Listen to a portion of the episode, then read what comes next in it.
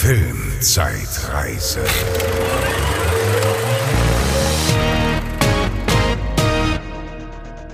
Guten Tag oder guten Abend, wie auch immer, guten Morgen. Und herzlich willkommen zur Filmzeitreise. Hallo. Hallo, liebe Bezi. Ähm, wir besprechen heute den Februar 2003. Ja. Und äh, letzten Monat waren wir schon so positiv überrascht, wie mit was für einem bunten Strauß das Jahr angefangen hat, wie Ja. abwechslungsreich das war. Ja. Und ich kann sagen, es geht eigentlich genauso weiter. Also es war wirklich wieder von allem was dabei irgendwie, ne? Ja, ich bin auch begeistert. Also, das ist natürlich jetzt nicht die, das ist nicht jeden Monat voll mit Perlen, Nee. aber äh, da ist immer irgendwas äh, Erwähnenswertes, Erzählenswertes, Besprechenswertes dabei. Und es ist auch eine, also schon ein bisschen fast wilde Mischung, was wir Voll. da so besprechen diesmal, ne? Total, also auch bei mir Diesmal absolut und wenn nicht auch deine dazu. Also da ist wirklich aus dem Genre von allem was dabei, Ja. irgendwie total abgefahren. Und wenn man dann so, also sonst so die vergangenen Monate und Jahre hatten wir immer so ein bisschen, manchmal sieht man so den Monat, die Liste und dann ist so, oh, boah, was ist überhaupt da interessant? Und, Ja. irgendwie und, und jetzt ist wirklich so jeder, gefühlt jeder zweite Film, wo du sagst, jo, da muss man auch drüber sprechen, da auch Ja. und auch. Ja. Also echt spannend und ähm, aber du hast es auch schon gesagt, ist jetzt vielleicht nicht hochqualitativ so, äh, Genau. aber besprechenswert. Aber mittlerweile wissen wir es ja schon zu schätzen, wenn Sachen einfach nur ganz in Ordnung oder äh, ganz interessant sind, im Gegensatz zu der absolute, äh, absolute Knallerfilm, Ja. unglaublich muss man gesehen haben, sondern einfach nur so, so nette kleine, das reicht uns schon mittlerweile, Ja. ne? Und davon sind äh, einige dabei. Ich finde auch dieser, also meine, bei meiner Filmauswahl habe ich gemerkt, das ist so voll 2000er gerade. Also was, was so bei mir, äh, also ich, ich Ja. kann schon sagen, ich spreche über Jackass zum Beispiel, den Ja. Film, oder über The Ring und so. oh. Und das ist so voll, also ich, das, das ist wirklich so dieses 20 Jahre danach, da jetzt drauf zu gucken, ist schon teilweise schwierig Ja, irgendwie. Ich muss auch sagen, ich kannte auch jetzt so ein paar Filme nicht, die ich geguckt habe und auch äh, von dir äh, nicht. Also ist schon Ja. auch sehr interessant, aber ich glaube, wenn ich die damals gesehen hätte, hätte ich natürlich mit ganz anderen Augen gesehen als jetzt. Jetzt ist das Ja. teilweise schon ein bisschen schwieriger. auf jeden Fall. Und interessant wird, also die- um, ohne zu viel vorwegzunehmen, in, noch interessanter wird es dann bei, den, bei unseren Hauptfilmen, weil ich finde, die spielen alle nicht in den 2000ern, die spielen nicht im Ja. Jetzt, beide nicht, aber erzählen trotzdem so viel über die eigene Zeit, erzählen über die Anfang 2000er ganz viel irgendwie in, in ihrem Rahmen, ne? wer da so alles in war und wie man, wie da halt Filme gemacht wurden und Voll, ja, wo die absolut. Faszination irgendwie herkam. Und ähm, ja, Ja, das ist interessant. Wir sprechen dran. auch jetzt zum, den zweiten Monat in Folge über einen Leonardo DiCaprio-Film, ne? ja, Das genau. Auch, ja? Ja. Ja, ja. Und vorher war der, äh, haben der gar nicht- hat der gar nicht stattgefunden. Durften wir den gar nicht besprechen quasi. Ja. Ja, ja. Naja, gehen wir rein, würde ich sagen. Genau. Und äh, du kannst ja einfach mal anfangen. Das mache ich.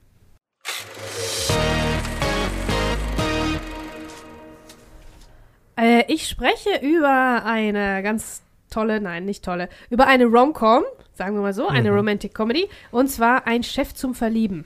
Im Original heißt der Two Weeks Notice. Äh, also das ist quasi die Übersetzung von Kündigungsfrist. Die Two Weeks Notice ist Kündigungsfrist. Ähm, ein Chef zum Verlieben, ja, ist eine Stunde 41 lang, äh, hat 6,1 von 10 bei der IMDb ähm, und ist mit Sandra Bullock und Hugh Grant. Ja, Und da wirst Mr. du- Mr. Romcom. Ja, Ne? da wirst du dir wahrscheinlich sofort denken, ich weiß nicht, kennst du den? Ich kenne ihn nicht, aber das ist so einer, ich glaube, das ist einer von diesen Filmen, der dieses typische Cover hat, wo die so Rücken an Rücken stehen Ja. und sich so, Und so dann sind das zwei Leute, die man einfach automatisch echt witzig findet, die auch dieses Genre wirklich gut Ja. meistern, ne? Zwei absolute Sympathieträger Ja, auch. Sandra Bullock und Hugh Grant und du denkst dir, What nee, aber was soll schief gehen, ne? Also wenn man jetzt so eine Romantic Comedy ähm, sich äh, reinschrauben will. Ja, leider kann da trotzdem was schief gehen. Also die, die schaffen das irgendwie nicht so ganz äh, alleine, um, das- um das mal vorwegzunehmen. Aber erstmal zu den Fakten. Ähm, da spielt noch Alicia Witt mit. Äh, Dana Ivy und Robert Klein. Das sind alles Gesichter, die man auf jeden Fall kennt. Immer so als äh, Nebenfiguren eher. Ähm, Regie hat geführt und auch geschrieben hat diese Geschichte Mark Lawrence. Das ist der Autor von Miss Undercover. Eins und zwei. Äh, die wir ja auch schon besprochen haben. Und von Mitten ins Herz. Das ist auch so eine Romantic Comedy, auch mit Hugh Grant. Die machen mal so generische Namen. ja, ne? also das könnte zumindest im wirklich Deutschen. alles sein. Ja, ja. Das stimmt. Ähm, und haben sie von den Morgens gehört? Ist auch Ja. mit Hugh Grant. Also Hugh Grant ist sein äh, Haus- und Hof-Leading Man. Der ist der Robert De Niro für Martin Scorsese. Genau. genau. Äh, dann hat er noch auf die stürmische Art gemacht, auch mit Sandra Bullock. Mhm. Und ähm, einige Folgen, viele Folgen von Family Ties, Familienbande. Das ist die Sitcom, mit der Michael J. Fox beispielsweise Ah, ja, groß geworden ist in den 70ern. Ne? Also der ist auf jeden Fall in, in der seichten Unterhaltung, ist er zu Hause. Und äh, ein bisschen Liebe und ein bisschen Spaß und so muss alles nicht zu ernst sein und das ist auch in Ordnung. Also es ist eine klassische Rom-Com mit individuell echt starken Hauptdarstellern. Aber die beiden, die sind voll die Buddies. Die haben richtigen, eine richtige Buddy-Chemie. Also keine Und Kein keine Knistern. romantische Anziehungskraft. Da knistert, also ich finde, da knistert gar nichts. Es ist so, dass die zwei tatsächlich sich super angefreundet haben. Das merkt man auch. Also das kann man richtig, richtig vorstellen, abends ein Bier zu trinken mit Sandra Bullock und Hugh Grant ist bestimmt sauwitzig. Ja, passt für mich aber auch nicht so richtig, wenn ich jetzt so drüber nachdenke, Sandra Bullock, Hugh Grant. Also das Als da jetzt, Paar? Ja, ne? So. Ja, da knistert's nicht. Also manche, das ist ja, wa- was, weiß ich nicht, wo, wovon macht man das abhängig? Wer passt zusammen? Sind das Äußerlichkeiten oder Ja. was? Aber ähm, das ist ja das Tolle bei Schauspielern, dass die das eigentlich, dass sie so eine Chemie auch äh, erwecken können. Mhm. Äh, und das geht hier, finde find ich hier nicht so, weil normalerweise sind ja, leben ja diese Filme davon, dass man äh, ähm, die ganze Zeit möchte, dass sie zusammenkommen, aber ich brauche das überhaupt nicht hier, dass die zusammenkommen. Die sind viel cooler als Freunde Mhm. irgendwie, ne? Und äh, das ist ein bisschen schade. Also die Prämisse ist ganz einfach und schnell erklärt. Sie ist Lucy, das ist eine Harvard ausgebildete Anwältin und Aktivistin, die äh, bei einem der größten New Yorker Immobilienunternehmen als Sekretärin anfängt, und zwar Sekretärin des etwas unbeholfenen, aber charmanten Chefs George, das ist Hugh Grant. Ähm, die verlieben sich, zerstreiten sich und wachsen am jeweils anderen, wie das immer so ist, ne? Mhm. Gibt es noch so einen Subplot mit irgendeinem Fall, der zu lösen muss und sie hat dann die Lösung parat, Ja, weil sie ja ja, eigentlich viel natürlich. krasser ist als ihr Job. Sicher, so ein bestimmtes Community Center, was abgerissen werden Ah, soll ja, und ja, sie ja. hat den Und Job sie hat dann angenommen, die um, Lösung, um, ja. um das, äh, genau, damit, Verstehe, damit es da dabei bleibt, damit das erhalten bleiben kann und so. Ähm, ja, und die finden sich dann natürlich mit einem großen dramatischen Moment, mit einer Geste am Schluss, mit Geigen und Trompeten und so weiter wieder. Beziehungsweise werden sich ihrer Liebe füreinander bewusst. Mhm. Aber das geht irgendwie am Zuschauer, also an mir ging das vorbei, weil ich bin mir gar nicht bewusst, also ich verstehe überhaupt nicht, warum die jetzt zusammenkommen sollen. Also diese Chemie war wirklich, also die sind toll als Freunde. Wirklich, als Paar ging da gar nichts für mich. Hm. Naja, ist halt alles ganz klassisch und absehbar. Fand ich aber dann auch nicht so schlimm. Ich habe ja auch dank dieses Podcasts äh, auch eine, einen Softspot entwickelt für Romantic Comedies. Wir hatten jetzt einige, ne? My Big Fat Greek Wedding und Sweet Home ja. Alabama und so. Und, Ja, ja. Das, also, ja. da kommt auch sogar noch eine demnächst. Äh, ich glaube, nächsten Monat schon. Da bin ich ja sehr Kommt gespannt. nicht auch American Pie 2? Kommt jetzt auch schon dieses Jahr, glaube ich, ne? Da, den haben wir doch schon besprochen, oder? Den muss Ah, ich nee, doch der schon dritte, gucken. der Den dritte ich kommt, der dritte kommt, glaube ich, Oh dieses Jahr. Gott. Ja, ja, ja. Ja. Es hört nie auf. Also, wie gesagt, Sandra Bullock und Hugh Grant sind beide super Comedy-Talente. Ähm, aber die Chemie fehlt, ehrlich. Also, ich, auch die Charaktere, die die spielen, sind so ein bisschen unausgegoren. Und dafür, dass die beiden so sympathisch und toll sind, sind die Charaktere, die Figuren, die die verkörpern, gar nicht mal so toll, weil die äh, lässt ihr Leben vom Job bestimmen und beschwert sich die ganze, die ganze Zeit und äh, geht aber dann ans Telefon, wenn der anruft und sie ist auf der Hochzeit, was weiß ich, von ihrer Schwester und dann geht sie sofort dahin und dann will er nur seine, äh, will er nur ihre Meinung haben, welche Krawatte er anziehen soll. Mhm. Ja, da ist sie auch ein bisschen selber schuld. Dann geh halt nicht ran. Ne? Also das verstehe ich nicht. Das wird da die ganze Zeit so gezeichnet von wegen, ähm, ja, dass, äh, dass die Arbeit ihr ganzes Leben einnimmt, aber sie lässt das auch zu. Also sie möchte das auch nicht anders und deswegen denke ich so, ja, komm. Ne, da kann der, so, das, da bin ich nicht so ganz auf ihrer Seite. Und er, ich meine, es ist Hugh Grant, ne? Es ist nicht so schwer, Hugh Grant äh, attraktiv und sympathisch und charmant erscheinen zu Nee. lassen. Aber trotzdem wirkt er hier wirklich auch sehr unbeholfen und weltfremd. Und dann bin ich auch sauer auf den, warum der So ist- Bullock anruft auf der, auf der Hochzeit und sagt, komm sofort, es ist ein Notfall und will dann die Meinung zur Krawatte haben. So ist er halt. Ja, aber das ist ja Verstehst auch irgendwie süß, dass er so Nee, unbeholfen ist. Das weckt doch den, den Beschützerinstinkt. Oh, ich weiß nicht. Also ich finde Ja. den, der ist ein bisschen zu, zu schwach und zu, zu dulli und meinungslos Mhm. gezeichnet. Irgendwie so, als ob der für jede Kleinigkeit ihre, ihre Hilfe braucht. Und da ist es natürlich in diesem Konstrukt, in diesem, in, ne, in dieser Charakterkonstellation ist es natürlich auch schwer, dann da irgendwie Chemie und Anziehung und ne, Romantik irgendwie äh, zu erwecken. Das hat er auch, hat er nicht so richtig Hm. geschafft, äh, der Film, muss ich sagen. Äh, was, das ist so einer von den Filmen, was du gerade schon angedeutet hast, dass das voll Anfang 2000er ist und dass man so die richtig, also, ne, dass man Anfang 2000er darin sehen kann. Das ist total interessant.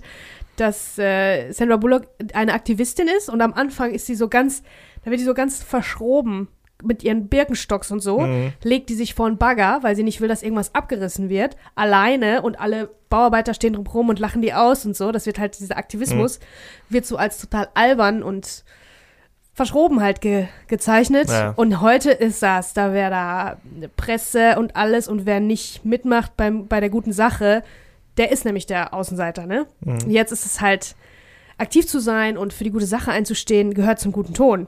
Aber Ja. vor 20 Jahren scheint das nicht so gewesen Warst zu sein. Da warst du noch ein Sonderling, ein Außenseiter, ne? Wo alle sich so Mhm. ein bisschen das Maul drüber zerrissen haben. Und äh, ja, das ist zum Beispiel ein so ein Motiv, wie so was mit Aktivismus und so weiter. Und ähm, wogegen sie kämpft, ist im Prinzip die Gentrifizierung. Also sie möchte nicht, dass in New York ein altes Community Center oder in Long Island ein altes Community Center abgerissen wird, um irgendwie Platz zu machen für, Für neue ein Einkaufszentrum. Einkaufszentrum oder, Oder ein Wohnungen, Parkplatz. genau, Parkplatz. Und da kämpft sie halt für. Und da, das ist so Mhm. dieses Motiv, was sich da durchzieht, dieser Fall, dieser Subplot, ne? Und auch das, ja, vor 20 Jahren haben sich die Sonderlinge dafür eingesetzt, dass das nicht passiert. Und die Gentrifizierung ist aber dann doch passiert. Ja. Gerade in so Städten wie New York, Berlin und so, ne? Ja. Boah, ich weiß nicht, Äh. wie viele Filme über den Plot haben, dass irgendwo ein Einkaufszentrum gebaut wird und dafür irgendwas abgerissen wird. Ja, ja, stimmt. Das ist immer gut. Einkaufszentren sind das Böse scheinbar. Ja, ist so- total. Aber ich glaube, die fingen erst da an, so ein bisschen das Böse zu sein, ne? Weil das, das Geldscheffeln war ja auch lange Jetzt sind es Das war lange- Amazon-Logistikzentren. Ja, ja, genau. Aber das, das Geldmachen an sich war auch mal, ähm, wurde auch mal glorifiziert. Das waren ja so die 80er, Mhm. ne? Wo das Reichwerden, das schnell Reichwerden, viel Geld scheffeln, war so das, ähm, das ultimative Ziel. Nicht für alle, aber das war so ein bisschen besser angesehen auf der Welt. Und das ist wirklich so, wie, als ob das so alle 10 Jahre, so ein bisschen, 10, 15 Jahre, so eine bisschen eine Wellenbewegung auch Mhm. hat, ne? Dass das dann nachgelassen hat, wie wichtig das ist, Geld zu machen, sondern dass man über solche Sachen wie Gentrifizierung dann nachgedacht hat, ne? Wie sich Stadtteile verändern, wenn man einfach nur die Kohle da reinbuttert, sondern äh, ohne Sinn und Verstand. Und ja, auch, ähm, weiß ich nicht, Umweltschutz und so weiter sind so Sachen, die waren mal total verpönt. Und jetzt ist das, muss man sich da unbedingt drüber Gedanken machen. Und wer weiß, wie es in 10, 15 Jahren ist, ne? 20. Ja. Also, das ist, da sieht man wirklich die Zeit, in der das entstanden ist. Voll, ja. Tatsächlich. Ähm, ja. Was soll ich sagen? Empfehle ich das? Also, ich glaube, du. Ja, ich glaube, man kann das schon gucken. Ich will, ich will ja immer alles empfehlen. Ja. Aber es gibt sicher. Ey, wenn er nicht komplett scheiße ist, dann ist doch alles, dann ist das so ein Ja, harmloses Ding, machst schon. wahrscheinlich nichts mit falsch, ne? Nee, machst du nichts mit falsch. Das ist jetzt auch nicht. Äh, Das ist kein Sweet Home Alabama. Nein. Das stimmt. Also es gibt bessere äh, Romantic Comedies auf jeden Fall, aber die Kombination Sandra Bullock und Hugh Grant, beide zusammen, die gibt's halt nur hier. Das finde ich, könnte man auch mal wieder neu, könnte man gerne neu, äh, neu Mal auflegen. Mit den beiden. So 20 Jahre später. Hugh Grant probiert sich ja gerade total aus, ne? Der ist ja, Ja? jetzt so mit Guy Ritchie auch, macht er so ein bisschen mal so in anderen Rollen Ah, und so. Das stimmt, ist schon ja. ganz cool. Ich weiß gar nicht, ob der nochmal Bock hat, so auf Romcoms. Und Sandra Bullock ist ja mittlerweile auch in anderen Sphären. Stimmt, ja, aber das ne? war wirklich die Zeit, wo die, ähm, wo die wirklich fast nur Romantic Comedies eigentlich gemacht hat. Ich glaube, das ist das, womit die groß geworden ist. Außer Mhm. das Netz. Das ist dieser Ja, ja, der von 98, glaube ich, so ein Internet-Thriller. so. Doch, der ist voll cool. Wenn ich, Ja. habe mir letztes Ah, Mal angeguckt, da hat so richtig Nostalgie, äh, Ja, ja. nostalgischen Charme. Ja, mit Speed ist sie, glaube ich, ganz, ist sie groß geworden. Eigentlich als ja, ja, Action, Actionheldin. Ja. Ja. Aber hier hat sie, in, in diesen Jahren hat sie wirklich ganz, ganz viel Ja. ähm, Romantic Comedies gemacht. Ja, schaut's euch an. Was soll ich sagen?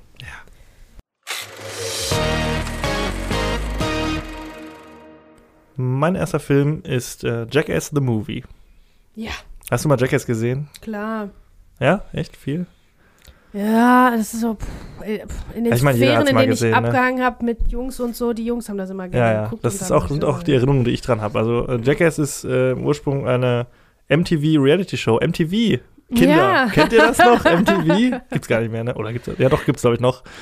Ähm, MTV ist ein ähm, Musikfernsehsender, ursprünglich mal ein Musikfernsehsender gewesen. Es waren so die, ich glaube, Anfang der 80er sind die äh, on air gegangen und haben äh, Musikvideos 83. gespielt. Erstes Musikvideo, Video, Video Kid, Kid, the Radio Star. von den Buggles. ja. Und ähm, ursprünglich war das wirklich, liefen dann nur Musikvideos rauf und runter, als Musikvideos noch ein Ding waren. Mittlerweile ist das ja auch so ein bisschen so eine verloren gegangene Kunst. Das leisten sich Ja. eigentlich nur noch so die richtig großen irgendwie. Aber äh, schade eigentlich. Also fand ich auch immer cool. Da gibt es ja auch richtig coole so Michael Jackson-Videos Ja, und sowas. ja, auf ne? jeden Fall. Schon Die waren richtig durchkonzipiert dann Ja. teilweise und so. Richtig teuer. Ja. Ähm, ja, dann äh, irgendwann kamen aber auch immer mehr so Reality-Formate dazu. Mittlerweile gibt es, glaube ich, gar keine Musikvideos mehr auf MTV, also zumindest in Amerika nicht. Ich glaube nicht, dass es den Sender noch gibt als Sender. Doch, ich glaube, den gibt's noch. Ja? Ja, das ist ja irgendwie, wenn es nur bei Paramount Plus ist, ja irgendwie Teil der Paramount-Gruppe, Ach irgendwie so, dann noch so als Okay. Sparten, Nischen, Dingen oder Ja. so. Aber den gibt's, äh, gibt's auf jeden Fall noch. Aber die MTV In Deutschland, Reality-Shows. glaube ich, nicht mehr. Oder nur noch als Pay-TV Okay. Braucht kein Mensch. Aber die Reality-Shows, die es damals bei MTV gab, waren wirklich. Ja. Äh, also jetzt- für die Kultur. Jetzt zähle ich mal auf. Ja. 2000er, die Osborns zum. Beispiel, ne? Punked Okay. mit äh, Ashton Kutscher, Kutcher. quasi, verstehen Sie Spaß. MTV Crips, Ah ja. richtig gut. This is where the magic happens. Ja, Next, kennst du noch Next, diese Dating-Show, wo die ganzen Ja. Probanden alle in so einem Bus gewartet haben und dann so einer nach dem anderen so wie Ja. bei Tinder durchgeswiped wurde? Pimp My Ride, Ach ja, klar. ganz groß. Jersey Shore, Aha. Date My Mom, Ach du lieber Himmel. Dismissed, Mhm. dieses Dr- Triple Date, wo dann einer irgendwann rausgeschmissen wurde. Ja. Und halt irgendwann Jackass. Oder Jackass auch ein Teil. Wobei gar nicht so viel, von, ich glaube, nur drei Jahre oder so. Mhm. Drei Staffeln, 25 Folgen oder so. Kam mir irgendwie mehr vor. 2002 auch erst angefangen. Ja, und was ist Jackass? Jackass ist im Prinzip so eine, das ist so eine Gruppe von selbsternannten, sag ich mal, Stuntleuten, würde ich jetzt mal sagen, und Taugenichtsen, die irgendwie so im Home-Video-Style äh, irgendwelche Mutproben und Stunts absolvieren oder irgendwelche ekelhaften Challenges machen, irgendwas ekelhaftes essen oder sich irgendwelchen Sachen aussetzen, sich selbst verletzen. Ja. Ja, es ist so ein bisschen Es war richtig so ein paar, so ein paar so ein paar Dullis, Bengels, die einfach nur Blödsinn machen die ganze Zeit und sich dabei Ja. filmen. die so und dann Sachen von machen. MTV dafür ganz viel Geld kriegen. Das war Genau. schon groundbreaking, wirklich. Das also war das wirklich war groundbreaking, ne? Popkultur pur. das war ja im Prinzip so, die haben dann so das gemacht, wo man denkt, was würde wohl passieren, wenn ich mache und die haben es halt einfach gemacht, ne? Genau. Äh, Die haben dann, ja, sind, äh, das, sie kamen, das ist ursprünglich so ein bisschen aus der Skater-Szene ent, Mhm. entwachsen, so, da haben auch so ein paar Skater mitgemacht, so Bam Margera zum Beispiel, ich komme gleich noch zu den ganzen Namen von diesen Fraggles Ja, und äh, da ging es dann halt, und man kennt ja auch diese ganzen Skater-Videos, ja, ne? das, ja. das haben die ja schon ganz lange gemacht. Also von den Skatern kommt ja dieses Home-Video-Ding äh, fast, äh, also dass man so Pannen quasi aufzeichnet, weil Genau. die sich gedreht haben dabei. Ja, ja, ne? da gab es dann auch irgendwann später Scarred auf MTV, das war auch so, wo immer so Unfälle gezeigt wurden. Ja. Aber auch diese Skater-Videos, ich weiß das noch ganz genau früher. Es gab dann VHS-Kassetten mit irgendwie äh, Highlights quasi von irgendeinem Skater. Und die konnten wir bei uns im Skate-Laden, im, in, äh, ich komme aus dem Essener Süden und da gab es einen Laden in, in Felbert, glaube ich, Just Inline hieß der. Und die hatten halt Inline-Skates und, ähm, und äh, Skateboards und Ja. sowas. Und da konnte man dieses, diese Tapes kaufen, diese Highlight-Tapes. Echt? Und das waren dann irgendwie so 20 Minuten Filme oder so mit Ja. geiler Mucke irgendwie. Ich kann mich noch an ein Video von Rodney Mullen erinnern, wo irgendwie zu den Beatles, der dann halt irgendwie so seine Tricks macht und so. Ja. Das war noch ganz, also heute YouTube, ne, unvorstellbar, aber damals war es wirklich so, das wurde so weitergegeben, dieses Video irgendwie. Mhm. Ja, also es war schon special. Also der ganze Home-Video-Style kommt halt, ist halt auch so ein bisschen da begründet Mhm, oder ist da mhm. sehr groß gewesen. Und die haben daraus halt ihr Konzept gemacht. Und die haben gesagt, okay, ich lege mich jetzt halt absichtlich auf die Fresse. Ich fahre jetzt halt irgendwie mit irgendeiner lustigen Seifenkiste hier die Rolltreppe runter. Und natürlich lege ich mich da aufs Maul. Mhm. So, und das war aber immer so ein bisschen, ja, auf Eigenverantwortung und macht mal und guckt mal. Und äh, ist natürlich damals durch die Decke gegangen, hat dann auch einige Nachfolgeformate halt so rausgebracht. Und das war so ein bisschen, glaube ich, einfach Befriedigung von Voyeurismus auch irgendwie so, ne? Total. Wenn man sich ja. das irgendwie anguckt, das hat dann natürlich auch so mit Sachen wie Scarred später, es gab dann auch so Auswüchse, sowas wie Bum-Fights und sowas, das war dann Boah, ein bisschen schrecklich. Mhm. hatte das dann auch so Auswüchse angenommen irgendwann, die nicht so ganz cool waren. Da ist da Jackass schon so das Mainstreamigste auf jeden Fall. Mhm. Und äh, ja, war sehr erfolgreich. Mitgemacht haben da Johnny Knoxville ganz vorneweg. Das ist so mehr oder weniger das Gesicht dieser ganzen Jackass-Crew.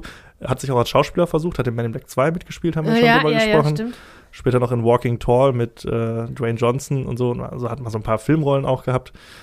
Dann haben wir Bam Margera, also auch ein Skateboarder, der auch in, ich glaube, ein paar Tony Hawk-Spielen aufgetaucht ist irgendwie. Chris Pontius, Steve O, Ryan Dunn, mittlerweile verstorben leider, Dave England, Wee Man, Preston Lacey, Chris Rapp, also das waren so, ja, diese ganzen Gesichter, die kennt man irgendwie alle aus irgendwelchen viralen Videos oder die noch übrig geblieben sind. Man kennt ein paar von diesen Stunts, die die gemacht haben. Ich muss sagen, ich habe das nie so viel geguckt. Ich fand das schon immer nicht so geil, irgendwie, Ja, auch wenn das in meiner Bubble, würde man heute sagen, äh, auch geguckt wurde. Es Ja, war halt ja, so, ich habe das schon auch. oft bemüht, dieses Bild, aber wie wir zusammensaßen, Tony Hawk gespielt haben, Limp Bizkit gehört haben und dann zwischendurch wurde halt irgendwie Jackass geguckt. Das war also wirklich genau Anfang 2000er ja, meine Jugend Ja, ja. und da war das irgendwie groß. Aber ich fand das nie so mega Jackass. Und ich habe auch bisher noch nie einen Jackass-Film gesehen. Ach, den hast du, ach, den hast du jetzt Den habe ich jetzt, extra geguckt. ja, den, den kannte ich noch nicht. Und was soll ich sagen? 85 unwiederbringliche Minuten meines Lebens. Also ich Zeit muss verloren. auch sagen, ich muss auch sagen, ich habe ihn nicht ganz zu Ende geguckt. Also jetzt muss man dazu sagen, das ist jetzt auch kein, der hat jetzt auch keine Handlung der Film. Es ist im Prinzip einfach nur eine lange Episode der Serie. Ja. Also es sind einfach werden Schnips hintereinander geschnitten, Ja. eins dann nach dem nächsten. Da hat jetzt ist jetzt keine übergeordnete Handlung oder so. Das ist Das einfach. war bestimmt wieder so ein Ding, wo eigentlich zum, zum im Kino sitzen und saufen mit Kumpels und Ja. so, ne? es ist so ein bisschen so, Mann, dass ähm, gesehen. dass die, im, dass die in dem Film wohl auch ein bisschen explizitere Sachen zeigen durften als dann im Fernsehen. Deshalb Ja. haben sie wahrscheinlich dann viel Material, was sie nicht im Fernsehen verwenden können, einfach, komm, wir schneiden da zusammen und fertig. Ja. Ich meine, mittlerweile gibt es ja auch Teil 2 bis 4 noch irgendwie. Ich glaube, der letzte kam jetzt 2022 erst raus. Was? Aber das ist doch nicht Netflix mit den gleichen so. Leuten, die sind doch, Doch, jetzt ich glaub schon. 50. Irgendwie schon. Also ich bin mir aber nicht sicher, da will ich jetzt mich auch nicht zu weit aus dem Fenster lehnen. Okay. Aber ich habe auch nie einen davon gesehen. Ich weiß nicht, ob die anderen äh, dann mehr Handlungen haben oder irgendwie mal so einen roten Faden zumindest. Hier ist es wirklich einfach nur eine fast 90-minütige Episode dieser, dieser Boah, Serie. das ist aber wirklich auch lang für so Stunts, die aneinander hängen, Ja. ohne Plot, ohne alles, ne? Und das ist halt, ja, für mich ist es irgendwie nichts. Tut mir Nee. leid, ne? Ich kann, also es ist wirklich Kult und viele lieben das und äh, ich kann das auch verstehen, wenn man das, ich habe es jetzt halt alleine bei mir auf der Couch geguckt irgendwie und dann zündet das nicht, ne? Wenn du das jetzt mit ein paar Kollegen guckst irgendwie und ein Bierchen dabei hast ja. Und in der richtigen Stimmung, das nachts nochmal, wenn alle eh schon arschvoll toll sind, sagst, komm, wir hauen nochmal kurz Jackass rein, vielleicht ist das dann witzig, kann sein. Ja. Ich will das auch niemandem absprechen, aber für mich ist es tatsächlich überhaupt nichts irgendwie. Und ich glaube auch, wenn man das, wenn man da nie so einen Zugang zu hatte, braucht man halt jetzt auch nicht mehr mit anfangen. Weiß Nein, also das und das ist auch wirklich so sehr ein Kind seiner eigenen Zeit. Das muss man sich mal überlegen, dass die jungen, die jungen Leute sozusagen ähm, quasi an ihre Grenzen gegangen sind und das so sehr ausgetestet haben, einfach nur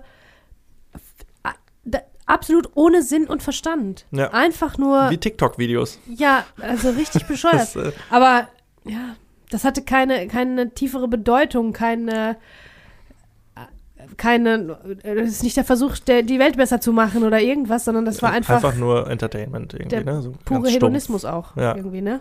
Aber man muss sagen, sind natürlich Pioniere auf jeden Fall gewesen so und äh, haben da auch, also der Erfolg gibt ihnen ja recht, ne? Also es ist ja, Mhm. es ist ja wirklich durchaus ein Phänomen gewesen und immer noch wahrscheinlich für viele auch so ein Herzensding, irgendwie, wenn dann halt 2000, also 20 Jahre später noch ein Teil rauskommt, wird das ja seinen Grund haben, weil das ja offensichtlich sein Publikum hat irgendwie, Klar. ne? mhm. Wahrscheinlich viele, die es Irgendwer früher es geguckt sehen haben dann, und ja. gesagt haben, ach witzig, hier die alten Jungs nochmal Ja. zu sehen.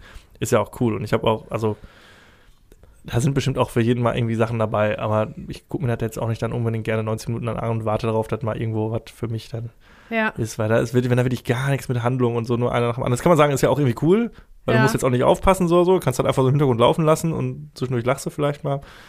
Aber für mich war es ein bisschen wenig, war ein bisschen dünn, muss ich sagen. Ja. Und äh, von daher, ja, von mir keine Empfehlung. Aber wenn ihr es nicht, wenn Aber ihr ich das bisher meine, nicht gesehen ja habt. klar, klar. Aber ich meine, es gibt ja ganze Game-Shows und ganze Genres, die darauf quasi aufgebaut sind. Ich kann, kann mir vorstellen, dass äh, wenn es das nicht gegeben hätte damals und diesen, diesen Trend dahin, dann äh, würden wir auch uns das äh, Dschungelcamp nicht heute Nee, angucken voll. müssen und solche Sachen, ne? So, so, so Ekel, irgendwelche Proben und irgendwelche Takeshis Castle und so ein einfach, Kram. ja, Takeshis, stimmt, gutes Beispiel. Takeshis Castle ist ja auch so ein bisschen in die Richtung, oder gab es dann früher so die ganz zahme Variante, Ups, die Pannenshow und so was, ne, wo irgendwelche Homevideos irgendwie einer Genau. ne, irgendwo runterfällt oder was, oder ne, die Katze, Katzenvideos, die Unsinn machen und so. Das ist Ja, alles ja. so, man guckt sich sowas gerne an. Und es ist ja im Prinzip wirklich sowas, was heute TikTok-Videos sind und sowas, wo natürlich teilweise mehr Kreativität reinfließt, aber es ist so dieses mal eben schnell produziert irgendwie und äh, ja, hat einen großen Effekt.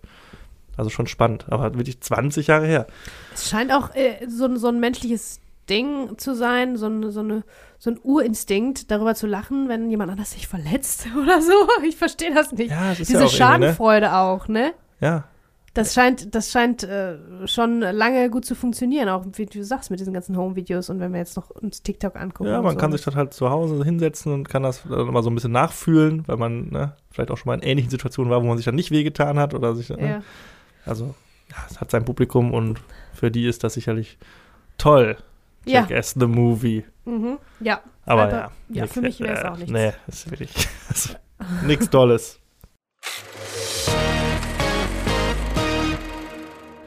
So, dann erzähle ich ähm, als nächstes mal von einem Film, der nicht weiter weg sein könnte, von Jackass, nämlich Goodbye Lenin. Ausrufezeichen. Ah, ja, ja, ja. Na?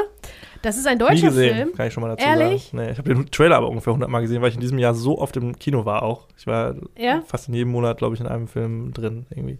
Habt ihr den nicht in der Schule geguckt? Ich meine, wir haben den mit der Schule nee, geguckt. nee, das haben wir nicht. Ne?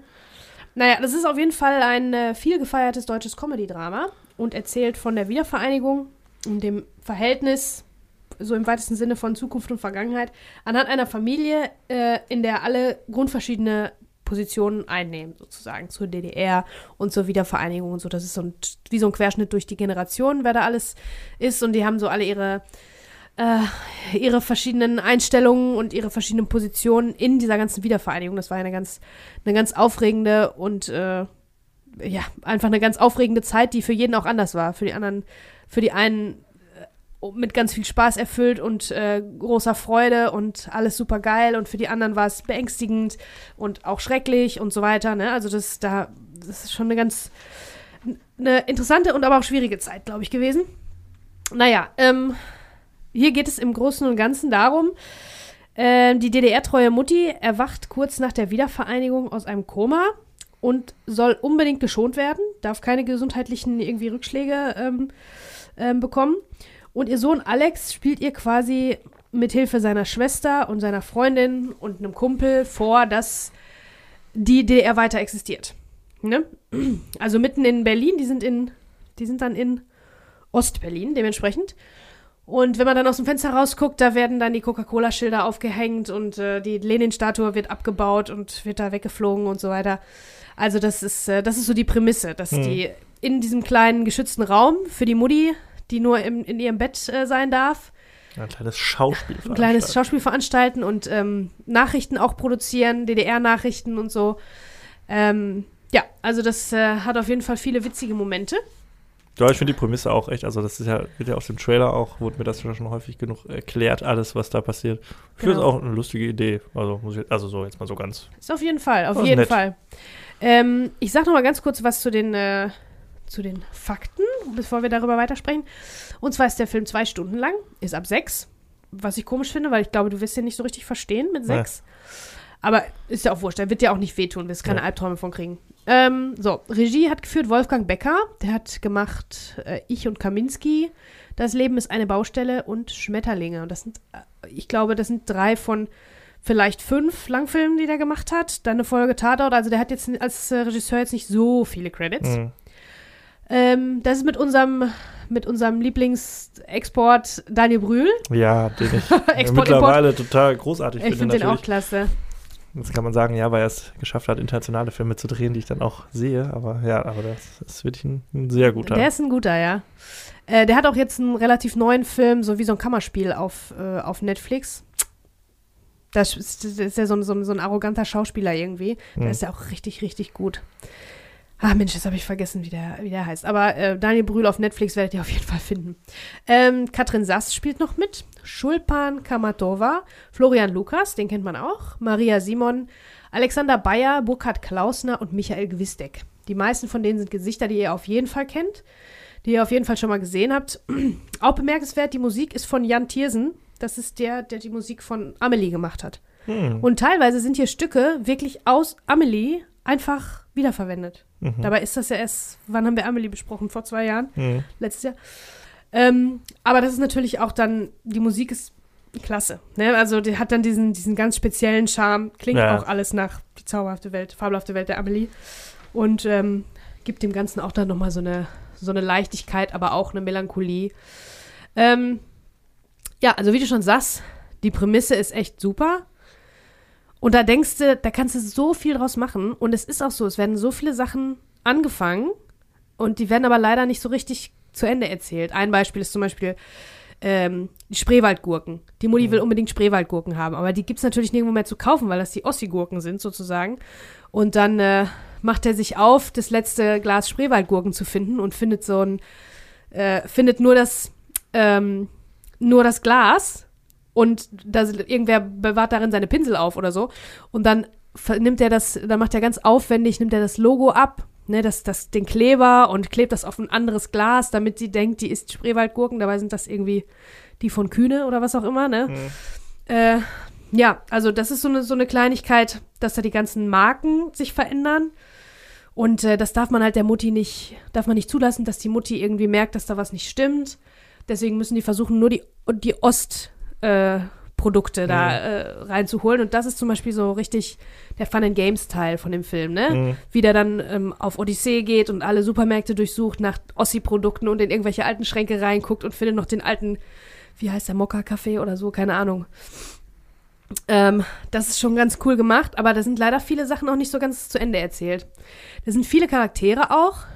Ähm, deswegen dauert es ein bisschen länger, bis diese Prämisse überhaupt erstmal etabliert wird. Bis die Mutter erstmal aus dem Koma erwacht und dann alle so ihre, ihre Plätze finden, ihre Plätze einnehmen in Mhm. diesem ganzen, in dieser Farce. Dauert es ziemlich lange, weil da sind viele Leute vorzustellen. Aber die haben schon auch alle ihre Funktion. Also, ähm, ne, die Schwester, die ist zum Beispiel ein bisschen die ist da nicht mehr so, die muss da nicht unbedingt der DDR hinterher trauern und ist jetzt auch bei der Mutter nicht so hinterher. Äh, die gibt sich auch Mühe, aber die hat schon, hat ein eigenes Leben, die hat eine Tochter, die ist dann auch mit einem Wessi bald zusammen, der wohnt dann auch da. Der muss dann auch so tun, als wäre er kein Wessi, ne? Und äh, solche Sachen, also das ist halt ganz cool, aber das ist wenig, ist alles immer nur so angehaucht. Das ist so ein bisschen schade. Ähm, es gibt auch ein Voice-Over von Daniel Brühl und Mhm. das funktioniert wirklich gut. Ich bin ja kein großer Fan von Voice-Overs normalerweise. Ah, ich schon.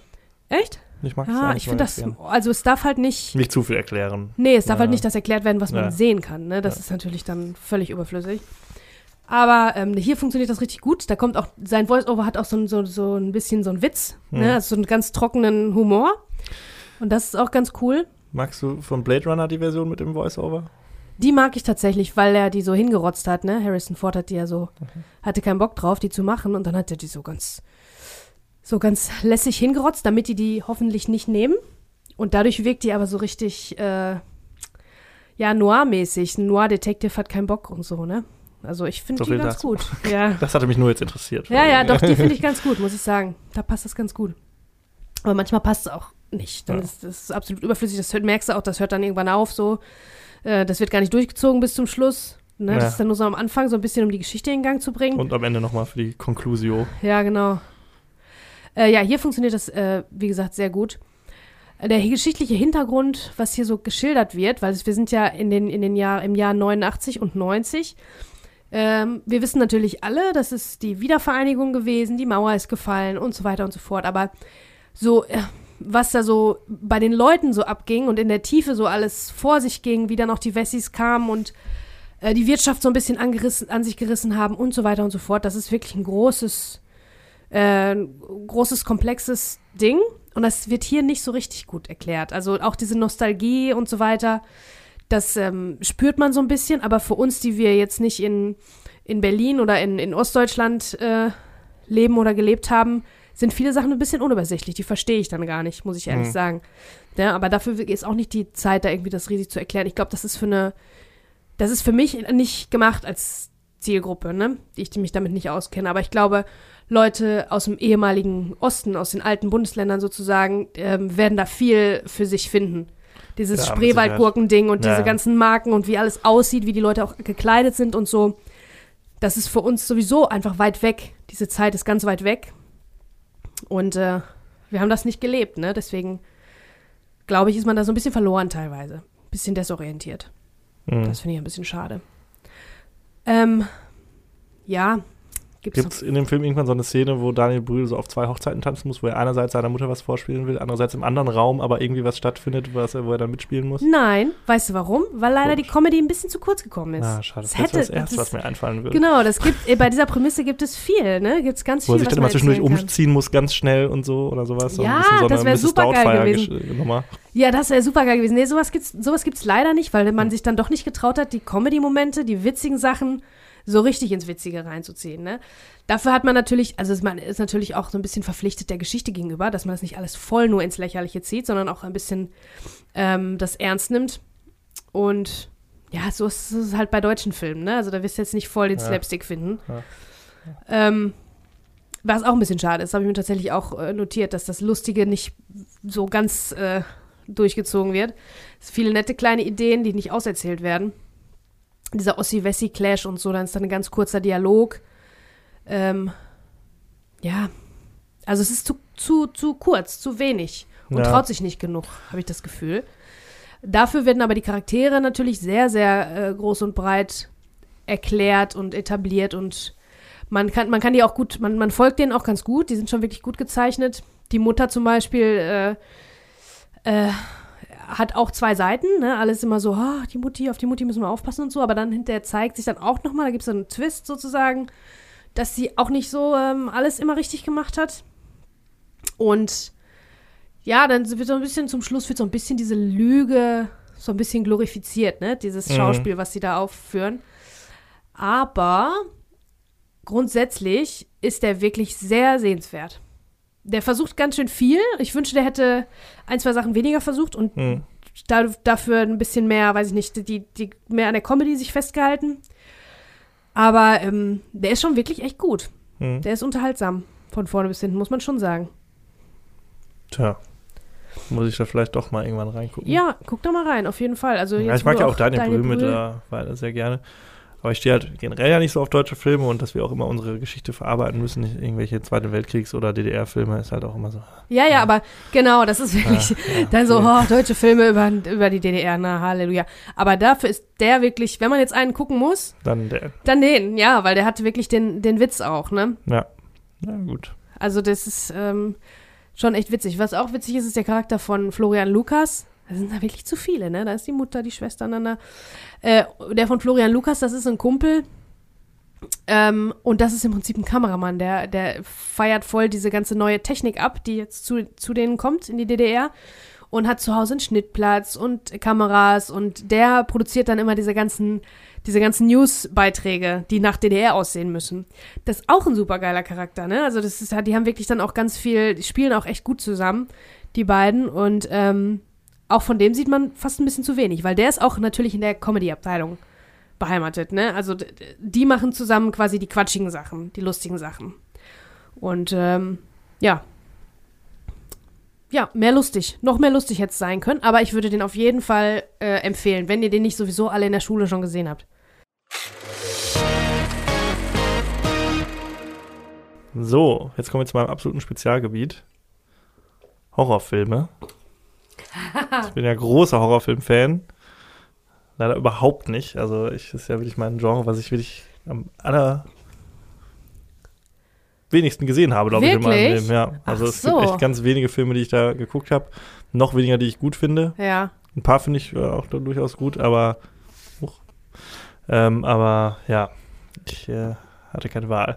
Nee, ich hatte auch so ein bisschen, ich, es waren ja noch so ein paar Filme übrig und ich dachte, komm, Ring habe ich schon viel auch von gehört. War ja, damals und so ein außerdem habe ich dich auch ein bisschen dahin gepusht, weil ich gesagt habe, den müssen wir unbedingt besprechen. Ja, ja. Aber muss- ich kann den nicht. Ich kann nicht. Ich habe so lange Albträume gehabt. Echt? Ja, ich habe den gesehen, wie alt war ich? Da- Wo sind wir jetzt? 2003.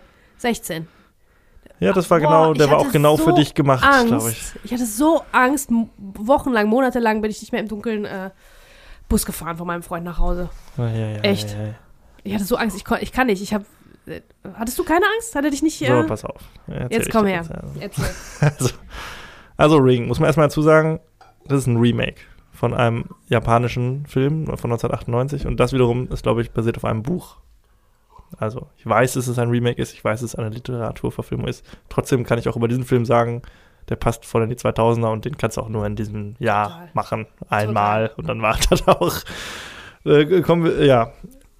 Es ist ein äh, Horrorfilm, der damals wirklich in aller Munde war, von dem ich auch schon ganz viel gehört habe, der immer so, wenn man so über die guten Horrorfilme spricht, die auch sehenswert sind, vielleicht auch für Leute, die nehmen, oder zumindest aus dieser Zeit, dann ist der immer ganz oben in diesen Listen. Ja, und so spannend und shocking und überraschend, so wie Blair Witch im Prinzip Ja, genau. vorher ein so, bisschen, ne? Und der hat auch eine Wertung von vorher. 7,1, was glaube ich, ich glaube auch bei Horrorfilmen, glaube ich, auch so relativ hoch einzuordnen ist, Ja, ja. würde ich jetzt mal sagen. Das ist ein Film von Gore Verbinski. Mhm. Der hat davor zum Beispiel Mäusejagd oder The Mexican gemacht, den du The ja sehr Mexican, genau, magst. ja. Und viel wichtiger, reden wir auch bald drüber, er hat Fluch der Karibik 1 bis 3 Jo. inszeniert. Ja, ja, ja. Und der hat diesen wunderbaren Film gemacht. Das ist ein Film mit Naomi Watts, über die haben wir auch schon in Mulholland Drive gesprochen. Mhm. Und dann spielen noch David Dorfman und Martin Henderson mit, die können wir vergessen, aber Brian Cox spielt mit. Der Mhm. mittlerweile in Succession ganz großartig ist, aber das ist auch ein Schauspieler, den kennt ihr ja, der ist schon Ja, ja. bei ganz vielen Sachen dabei gewesen. Ansonsten sind die Schauspieler also egal. es ist ein Horrorfilm und worum geht's? Es geht darum, es gibt ein, eine VHS-Videokassette, Da geht's schon los. da geht's schon los. Wenn du dir die anguckst, bist du sieben Tage später tot. Da, da, da, da. Das ist doch ein geiler Pitch. Da sagst du doch, wenn Das dir ist- sowas das ist ein einer Elevator-Pitch. erzählt, Das ist das- Elevator-Pitch, das und der Produzent sagt, ja, machen wir. Okay, das ist zumindest schon mal, hast du schon mal die, bin schon mal neugierig. Ja. Warum? Was hat es damit auf sich? Was passiert alles? So, und dann muss man sich nur die erste Szene dieses Films, den ersten Kill quasi angucken.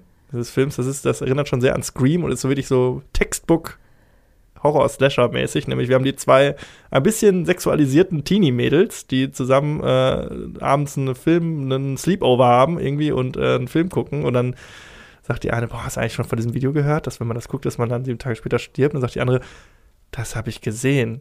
Wann denn? Vor einer Woche. Blitze, Donner. Nein, und dann, Ja, das ist das, was Horrorfilme ausmacht. Ja, ja. Genau das. und dann äh, wird so ein bisschen so mit Erwartung gespielt und so mit, äh, so ein bisschen gebrochen immer damit, ne, mit den Genre-Konventionen, so dass der Jumpscare dann nicht stattfindet, dass dann im, hinter der Tür, die kurz aufgemacht wird und dann wieder zufällt, nicht auf einmal das Monster steht. Aber natürlich haben wir unseren ersten Kill. Ähm, und zwar stirbt zuerst die Cousine des Sohnes unserer Hauptdarstellerin, also die Nichte unserer Hauptperson Mhm. quasi. Die stirbt. Die Nichte von Naomi Watts Figur, deren Namen ich mir nicht gemerkt habe, Rachel, irgendwie sowas. Die ihres Zeichens Journalistin ist und jetzt diesem Fall auf den Grund geht, denn ihre Nichte ist scheinbar vor Schreck gestorben und Das ihr halt Gesicht so war ganz verzerrt zu einer Horrorfratze, Aha. als sie gefunden wurde. Und nicht nur das, auch ihre Freunde, die mit ihr dieses besagte Video gesehen haben, sind auch alle zur gleichen Zeit verstorben. Aha. Und jetzt gilt es halt herauszufinden, warum ist das passiert. Und wir finden natürlich das Video und wir schauen es uns natürlich an, zusammen mit unserer Hauptfigur, die dadurch auch in diesen sieben-Tages-Zyklus kommt. Und jetzt muss sie in sieben Tagen herausfinden, was hat es damit auf sich und was ist da, steckt dahinter. Ja, vor allen Dingen war, glaube ich, ihr Motiv auch, äh, dass der Sohn Ja, das genau, dann haben- hat und ja. dann Ja. musste sie sich da Nee, das passiert danach. danach hat sie, Ja? Also der Sohn guckt das erst danach. Der ist, glaube ich, der Letzte, der im Film sich das überhaupt anguckt. Dazwischen Okay. guckt sich das noch ihr Ex-Freund an, der auch der Vater ihres Sohnes ist. Ja. Also sie zeigt das erstmal einem auch. ist auch geil. Achso, man muss noch dazu sagen, sobald du das Video angeguckt hast, klingelt das Telefon, das Aha. Festnetztelefon, Oh. Ja, das es auch nicht mehr gibt. Heutzutage würde man eine WhatsApp bekommen. äh, und dann sagt eine Stimme, sieben Tage. Da, da, da, da. Das heißt ja, dass du, Also dass du jetzt auf der Liste des Reapers stehst und in sieben Tagen war es Ja. das gewesen. Also ich fand das ja sau atmosphärisch alles, ne? Ja, also ja. ich fand das äh, wirklich, allein dieses Video, was die gucken auch, das hatte wirklich so einen richtigen. Artescharm. Genau. Ja, ja, ja, schön, dass du sagst. Behalt das im Hinterkopf. Also erstmal habe ich, ich bin ja nicht so ein Riesenfan von Horrorfilmen. Ich bin auch ein Schisser, muss ich sagen. So. Und erst habe ich gedacht, komm, du setzt dich da hin an einem schönen sonnigen Februartag, mittags, Mhm. guckst dir den Film an und äh, dann wird das schon nicht so schlimm sein. Ja, bitte, das geht, ne? Dann habe ich gesagt, nee, weißt du, ich habe gestern lange gearbeitet. Ich gucke den nachts im Dunkeln Boah, mit Video, also hier mit Soundsystem voll aufgedreht und, Boah du bist äh, aber auch krass. und mach mir mal richtig, gönn mir mal, gönn mir mal die volle Experience so einfach, Ja. ne? Weil so muss man es ja eigentlich gucken. Und alleine gucke ich die natürlich auch, ne? Mhm. Gesagt, getan. Jetzt muss man dazu sagen, ich habe ein großes Problem, denn ich habe Scary Movie 3 schon sehr häufig gesehen, in dem Damit es dieser Film persifliert wird. Ah, okay. Das heißt, bei jeder Szene hatte ich natürlich automatisch die Parodie im Kopf. Was mir Ja. natürlich geholfen hat, mich nicht zu gruseln. Aber es hat ja. natürlich den Film auch dadurch komplett lächerlich für mich gemacht. Also Total. ich kann mir schon vorstellen, dass das mit Sicherheit gruselig irgendwie ist, äh, auch wenn wenn man er das noch das- nicht gesehen hat und wenn man Ja, jung klar, ist und das irgendwie, ne? 15, 16. Ah, für mich war das tatsächlich ja, echt äh, albern, ne? Also ich konnte, ich musste so war, kichern war das, zwischendurch, War weil das da, nicht mehr gruselig mit den, mit den Fratzengesichtern? Weil da habe ich mich am meisten also die, vor. nein, also das, am kannst du dir, da kannst du dir, das ist ja mittlerweile, also da hat man schon viel Stimmung. Das sieht Ja. so albern aus. Wirklich? Ja, Boah, da hatte ich so Angst vor damals. also das ist alles auch so harmlos, ne? Ja, aber ich meine, das ist, weil du das auch schon, das ist ja schon so in die Popkultur übergegangen. Richtig. Der Film und du bist der- dadurch da Ja. versaut dafür, ne? Das ist ja auch, der Film hat so, wenn du jetzt so wirklich so die Schablone anlegen würdest, der hat da den gruseligen kleinen Jungen, der die gruseligen Bilder im Kindergarten malt Ja. mit den Toten und keine Ahnung was. Dann hat der das Kind, das kleine Mädchen in dem Nachthemd. Dann hat der die Das Mädchen im einsame Nachthemd, Waldhütte. was äh, Leute aus dem Brunnen hochkommt und aus dem Fernseher raus, das ist ja so eine Urangst. Wir sitzen vorm Fernseher die ganze Zeit und lieben den Fernseher. Der Fernseher ist unser Freund. Da kommt da, da kommt da was raus. Das ist halt, das ist so eine, so eine Urangst, wirklich. Dass das überspringt, was du dir da die ganze Zeit anguckst, dass es Wirklichkeit wird. Ja, gut, das Die kommt aus dem Fernseher rausgekrabbelt. Ich glaube, ich verrate da auch niemandem was, weil das ist, Das wie du sagst, das, kennt ist, jeder. kennt schon So, und jetzt ist jeder. natürlich die Frage, ist das jetzt du- dadurch auch so ein bisschen begründet? Ja, mit Sicherheit, auch durch das Original wahrscheinlich. So, ne, aber auch so ein bisschen so Sixth Sense und so, der gruselige Junge, Ja, der ja. irgendwie die ganze Zeit so mysteriöse Foreshadowing-Sachen sagt, wie ja. du hast nur noch vier Tage zu leben, bla bla bla. Und ach, keine Ahnung, irgendwie so ein Scheiß halt. Und äh, ja, deshalb ist das alles so, ja, das sind alles Klischees und die hat man alle schon hundertfach gesehen und auch äh, hundertfach schon verarscht gesehen. Aber viele sind, glaube ich, auch dadurch so ein bisschen erst groß geworden. Ich glaube auch, so, dass ne? die, diese Klischees daher kommen. Also die, Ja. das Mädchen im weißen Nachthemd aus dem Brunnen hoch, definitiv, kommt definitiv daher und das aus dem Fernseher kommt irgendwas raus, auch. 100 Pro. Ja, ja, das ist. Ich habe viele Horrorfilme damals geguckt und das war schon, das Ja. war schon echt krass.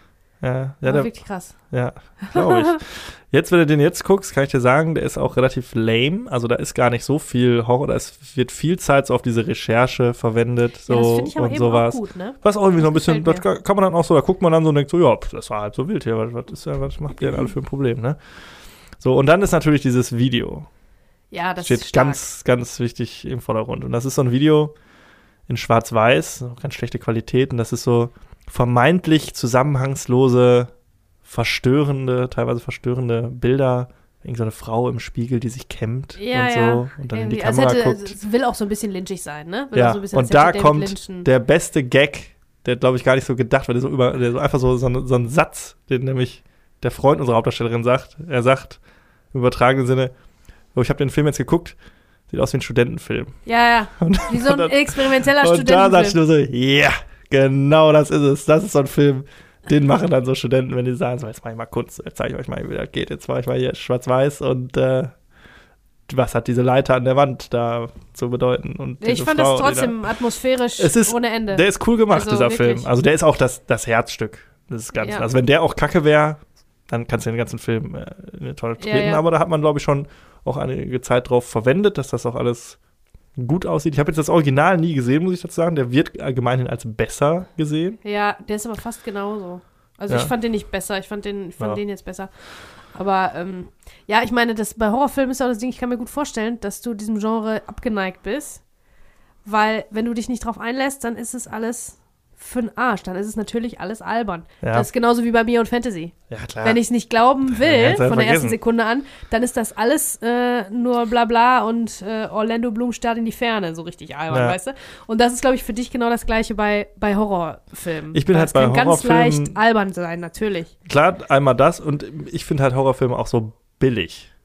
Weil das ist so, diese ganzen Techniken, so, so Jumpscares und sowas und dann schwillt der Bass an und dann wird die Tür zugeschlagen und dann ist da doch keiner und es wird immer Das diese Erwartung Rezept, gespielt und so. seit Ja, aber es ist halt Ne? für mich das so billig. Das ist so, Gibt- ja, okay, herzlichen Glückwunsch. Ich kann auch einfach zwei Minuten Stille haben und dann einen lauten Knall. Natürlich erschrecken sich dann alle, aber es ist jetzt nicht keine Kunst für mich. Jetzt trete ich wahrscheinlich allen, also wenn alle Horrorfilmfans sagen, was, bist du bescheuert? Und das ist ja, natürlich, natürlich ist das ich habe das gleiche, entspannt euch Leute, ich habe das gleiche über Herr der Ringe gesagt. Ja, Das ja, also für mich ist das so, ey, ja, ganz herzlichen Glückwunsch, ey, jetzt hast Ja. du mich erschreckt. Gibt und es deshalb denn- bin ich auch schon so genervt. Ich gucke diese Filme Ja. und du, du, äh, diese, du weißt ja, dass diese Szenen kommen. Und du, du, die, die, die kündigen sich ja auch so an. Und der einzige Gag, den sie dann haben, ist, dass dann nicht der Jumpscare kommt, aber man die ganze Zeit damit gerechnet hat. Was natürlich immer so eine innere Anspannung so, für so eine innere Anspannung sorgt. Aber selbst wenn du weißt, dass er kommt, ist es immer so, ach, da ist er, okay, jetzt habe ich mich erschreckt. Super, hast du toll gemacht, Film. Herzlichen Ja, es Glückwunsch. gibt welche, die, die machen das ganz gut, obwohl man weiß, dass sie kommen. Ich stehe ja total auf. Wollte ich gerade fragen, ob es einen gibt, den du es magst. gibt, ja, es gibt- es gibt viele, für mich ist immer ganz wichtig die Atmosphäre. ja. Dass das eine gruselige Atmosphäre äh, herrscht. Das sind zum Beispiel Sachen wie Shining. Ja. Das ist jetzt auch im Sinne nicht unbedingt ein Horrorfilm, eher so ein Thriller, würde ich mal sagen, Psychothriller irgendwie. Ja. Sowas finde ich gut. Ich mag, äh, mochte zum Beispiel den ersten Conjuring-Film, auch ein äh, Ja. vergleichsweise modernerer Horrorfilm, mochte ich auch sehr, weil der hat eine sehr coole Atmosphäre, da geht es auch so um Geisterjäger und sowas. Das finde ich dann ganz cool. Ja, da fand ich Dann aber sind The natürlich- Ring viel Dann sind stärker. es natürlich so alte Sachen wie jetzt so, die man auch nicht mehr ernst nehmen kann, sowas wie Exorzist und so, wir Filmklassiker. Klar. Hm. Aber ich mag zum Beispiel auch den, äh, habe ich auch schon mal bei einer unserer Film-Challenges angebracht, den, äh, die Silent Hill-Verfilmung, weil der so auf der Tonebene auch so richtig geil mit einem super geilen Score hat. Gut, der ist jetzt eine Videospielverfilmung und zehrt da sehr von dieser, Ja. von diesem, von dem Quellmaterial, sag ich mal. ja. Aber der hat auch eine coole Lore und coole Ideen und so. Das ist so ein Film, den ich cool finde. Dazu muss ich sagen, ich habe relativ wenig gesehen und es wird einem ja immer wieder vorgestellt, was hier, was weiß ich, Hereditary ist ja nicht irgendwie so ein Horror. Hereditary, ja. irgendwie oh, so. der hat auch. Soll man unbedingt mal gucken und so. Ich tue mich dabei immer total schwer mit, weil Ja. ich da ja, nicht so Bock drauf habe. Das ist irgendwie auch nicht so was, wo ich so gerne meine Zeit mit verbringe, muss ich sagen. Ja, so okay, zu, verstehe. Ja, dann ist, vielleicht, dann ist es wirklich, äh, also, wenn der eine coole Atmosphäre hat, irgendwie sowas.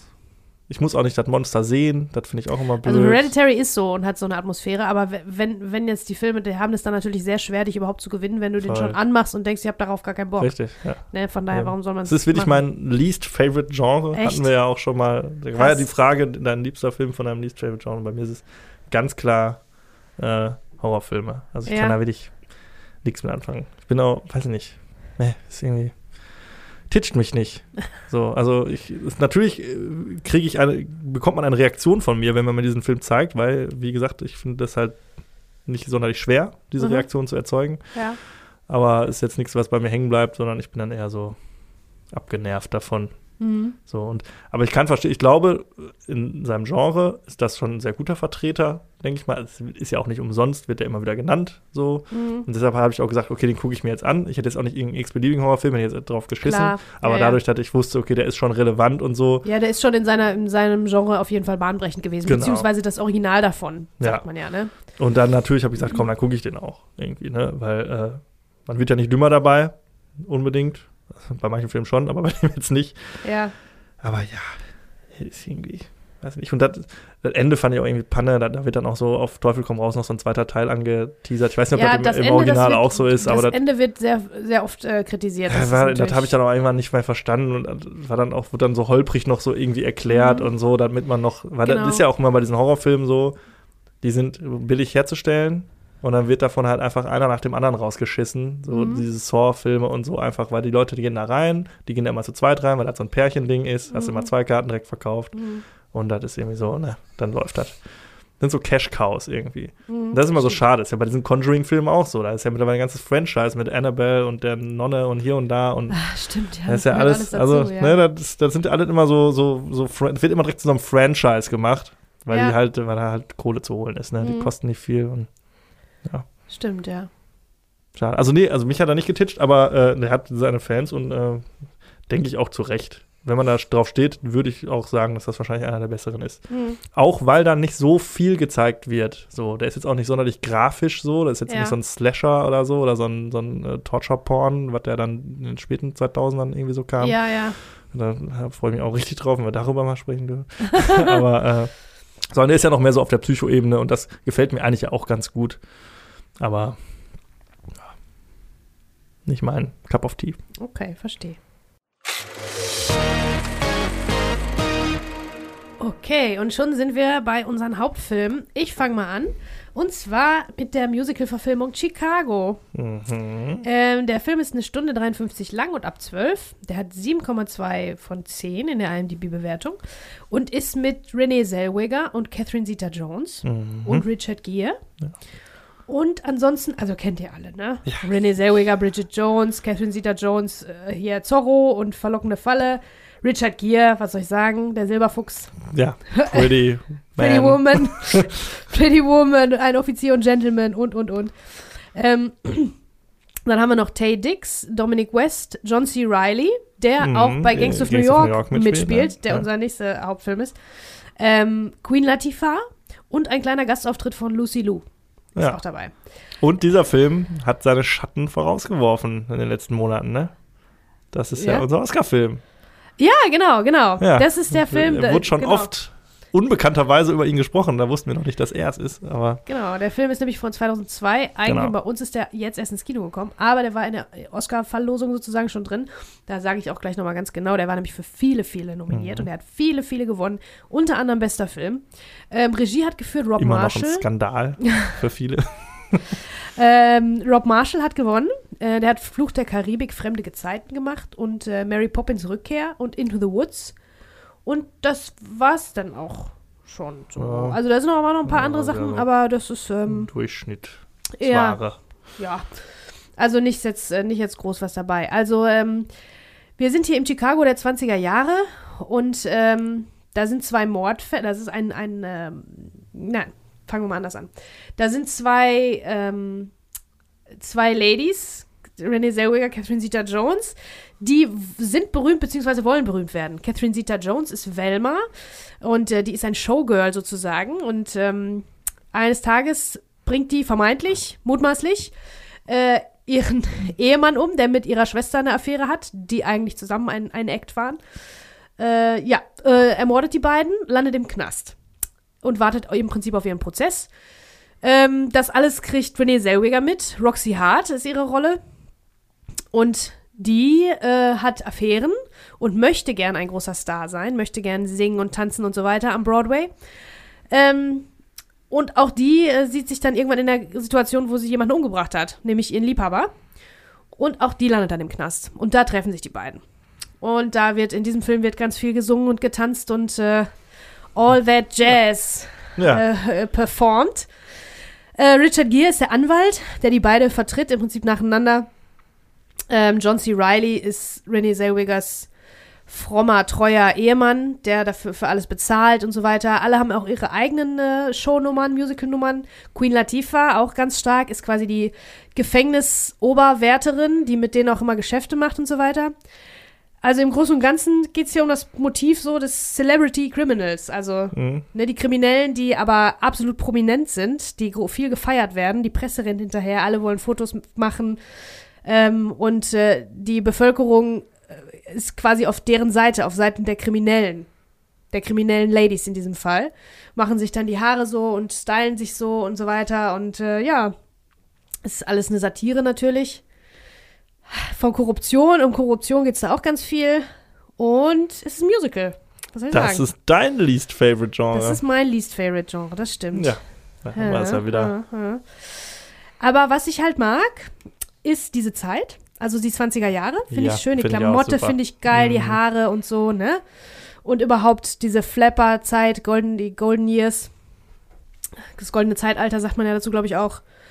Äh, das finde ich halt geil. Aber das Lustige ist, obwohl hier das Ganze in den 20ern spielt, siehst du in der Machart die Anfang 2000er. Also du Mhm. hörst das, also selbst wenn es Songs sind, die eigentlich so Jazz-Songs sind, wie All That Jazz zum Beispiel, den kennt man auch einfach. Das ist so ein Ja. Song, den hat man schon mal gehört. Opening-Nummer eigentlich. Ne? Genau, genau. Äh, trotzdem hört man, ich habe das Gefühl, man hört trotzdem die Anfang 2000er so ein bisschen dadurch. Wenn du den jetzt gucken würdest, würdest du wissen, ungefähr, von, von wann der so ungefähr ist.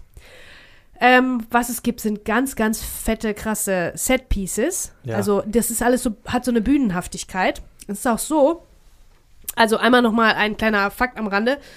Ähm, das Musical Chicago ist 1975 uraufgeführt worden am Broadway. Äh, das ist von Fred Epp und Bob Fosse. Bob Fosse ist ein Choreograf, Tanzchoreograf, der auch diese ganzen Bewegungen äh, ganz groß gemacht hat. Der war da, also es war auch bahnbrechend irgendwie diese Art und Weise, wie der tanzt oder wie der, wie der das inszeniert hat, die choreografiert hat. Ähm, dieses Chicago von 1975, dieses Musical, beruht aber auf einem Bühnenstück von 1926 von Maurice Dallas Watkins. Mhm. Und dieses Bühnenstück von 26 beruht auf echten Mordfällen. Ah, Da gibt es zwei, nämlich Beula Annan und Belva Gärtner. Die, äh, an die lehnt sich das so ein bisschen an. Das waren anscheinend Showgirls, die äh, gemordet haben und dann dadurch äh, berühmt geworden sind, was ihnen vorher in ihrer Karriere nicht so ganz richtig gelungen ist. mhm. Also das hat schon, äh, es hat so ein bisschen, fußt ein bisschen in der echten Geschichte, aber es hat natürlich, sich natürlich nicht seitdem viel verändert. Und hier, seitdem, also es läuft auch immer noch, glaube ich, das läuft rauf und runter Chicago, ne? Das ist ein Musical, was immer wieder gespielt wird Mhm. und aufgeführt wird.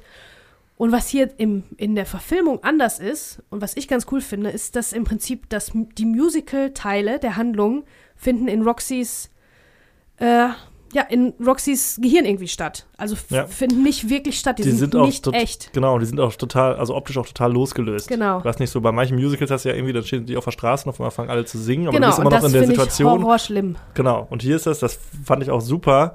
Du hast diese Theater, diesen Theater-Vibe irgendwie, weil Genau. du bist direkt in einem ganz anderen, das ist total artifiziell dann irgendwie, ist Ja. manchmal alles irgendwie alles dunkel oder so. Genau, Ne? die Shownummern sind immer, also die sind, man muss sich das so vorstellen, wir machen jetzt mal als Beispiel die, ähm, die Nummer von Queen Latifah, wo sie äh, als Knastvorseherin vorgestellt wird. Äh, einerseits sieht man die, äh, sind die Dialogszenen in dem schäbigen Knast äh, mit den schäbigen Klamotten, ohne Schminke, so wie es halt also so ein bisschen realistisch ähm, aussieht. Und da werden dann die Dialoge gesprochen und sie wird vorgestellt, das und das, so sieht's hier aus. Und immer gegengeschnitten ist Queen Latifah, also die gleiche Schauspielerin, in supergeilem Dress mit Federn auf dem Kopf, mit Paillettenkleid und so Mhm. weiter auf einer Bühne Genau. Ja. und singt ihren Ja. Song. So, dass ne? das, das sorgt halt wirklich dafür, dass die Haupthandlung nicht so entwert, für mich entwerten Ja. sonst diese Musical-Nummern immer diese Haupthandlung, weil Genau. die Ernsthaftigkeit dem so ein bisschen genommen wird irgendwie. Total. Und ja. hier, dadurch, dass das so ein bisschen auch Imagination halt teilweise Ja, so ist, und so, so losgelöst ist, mhm. funktioniert das für mich viel, viel besser. Hätte ich auch, also wusste ich vorher auch nicht, dass es so ist, und war ich sehr angenehm überrascht. Ja, das hätte ich sonst auch nicht ertragen tatsächlich. Und ich glaube, also ich bin wirklich interessiert daran, wie das ist bei dem Bühnenstück, ob die dann, ob dieser Song, jetzt wenn wir mal bei diesem Beispiel bleiben, von der Gefängnisvorsteherin, ob sie dann in ihrer Knastklamotte ihren Song performt oder ob sie von vornherein in ihrem schillernden Kostüm, ob, als ob das alles sofort unecht ist. Weil du kannst ja nur im Film, das ist nur in diesem Medium möglich, dass die gleiche Darstellerin in zwei ganz verschiedenen Setups, sowohl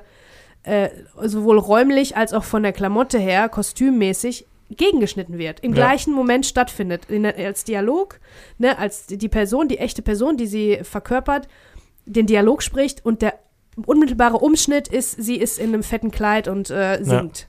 Das geht ja nur beim Film. Ja, vielleicht war Ne? das dann auch wirklich ein Kniff jetzt äh, nur von diesem Film. Also ich kann mir vorstellen, dass das Total.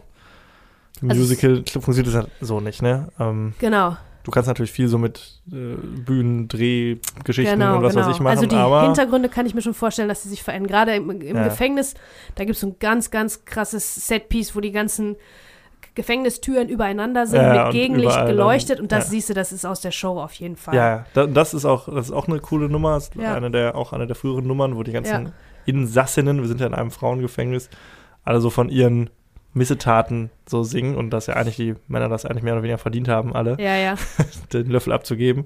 Und das ist auch so geil, das ist auch so eine Musikvideo-Ästhetik so, weil das auch so Mhm. total künstlich, das in so einem luftleeren Raum findet das irgendwie statt, also Genau. alles schwarz und du hast Schwarze aber diese Bühne, ja. Gitter mit diesem Gegenlicht und so. Total geil. Also Stark, wirklich, das war schon wirklich, äh, stark anzugucken.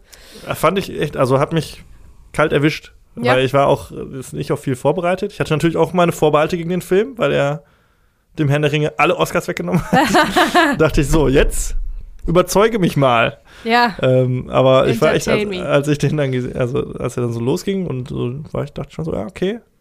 Ich verstehe so ein bisschen, wo, Ja. worauf es hier. also ich hatte, muss ich sagen, am Anfang Schwierigkeiten.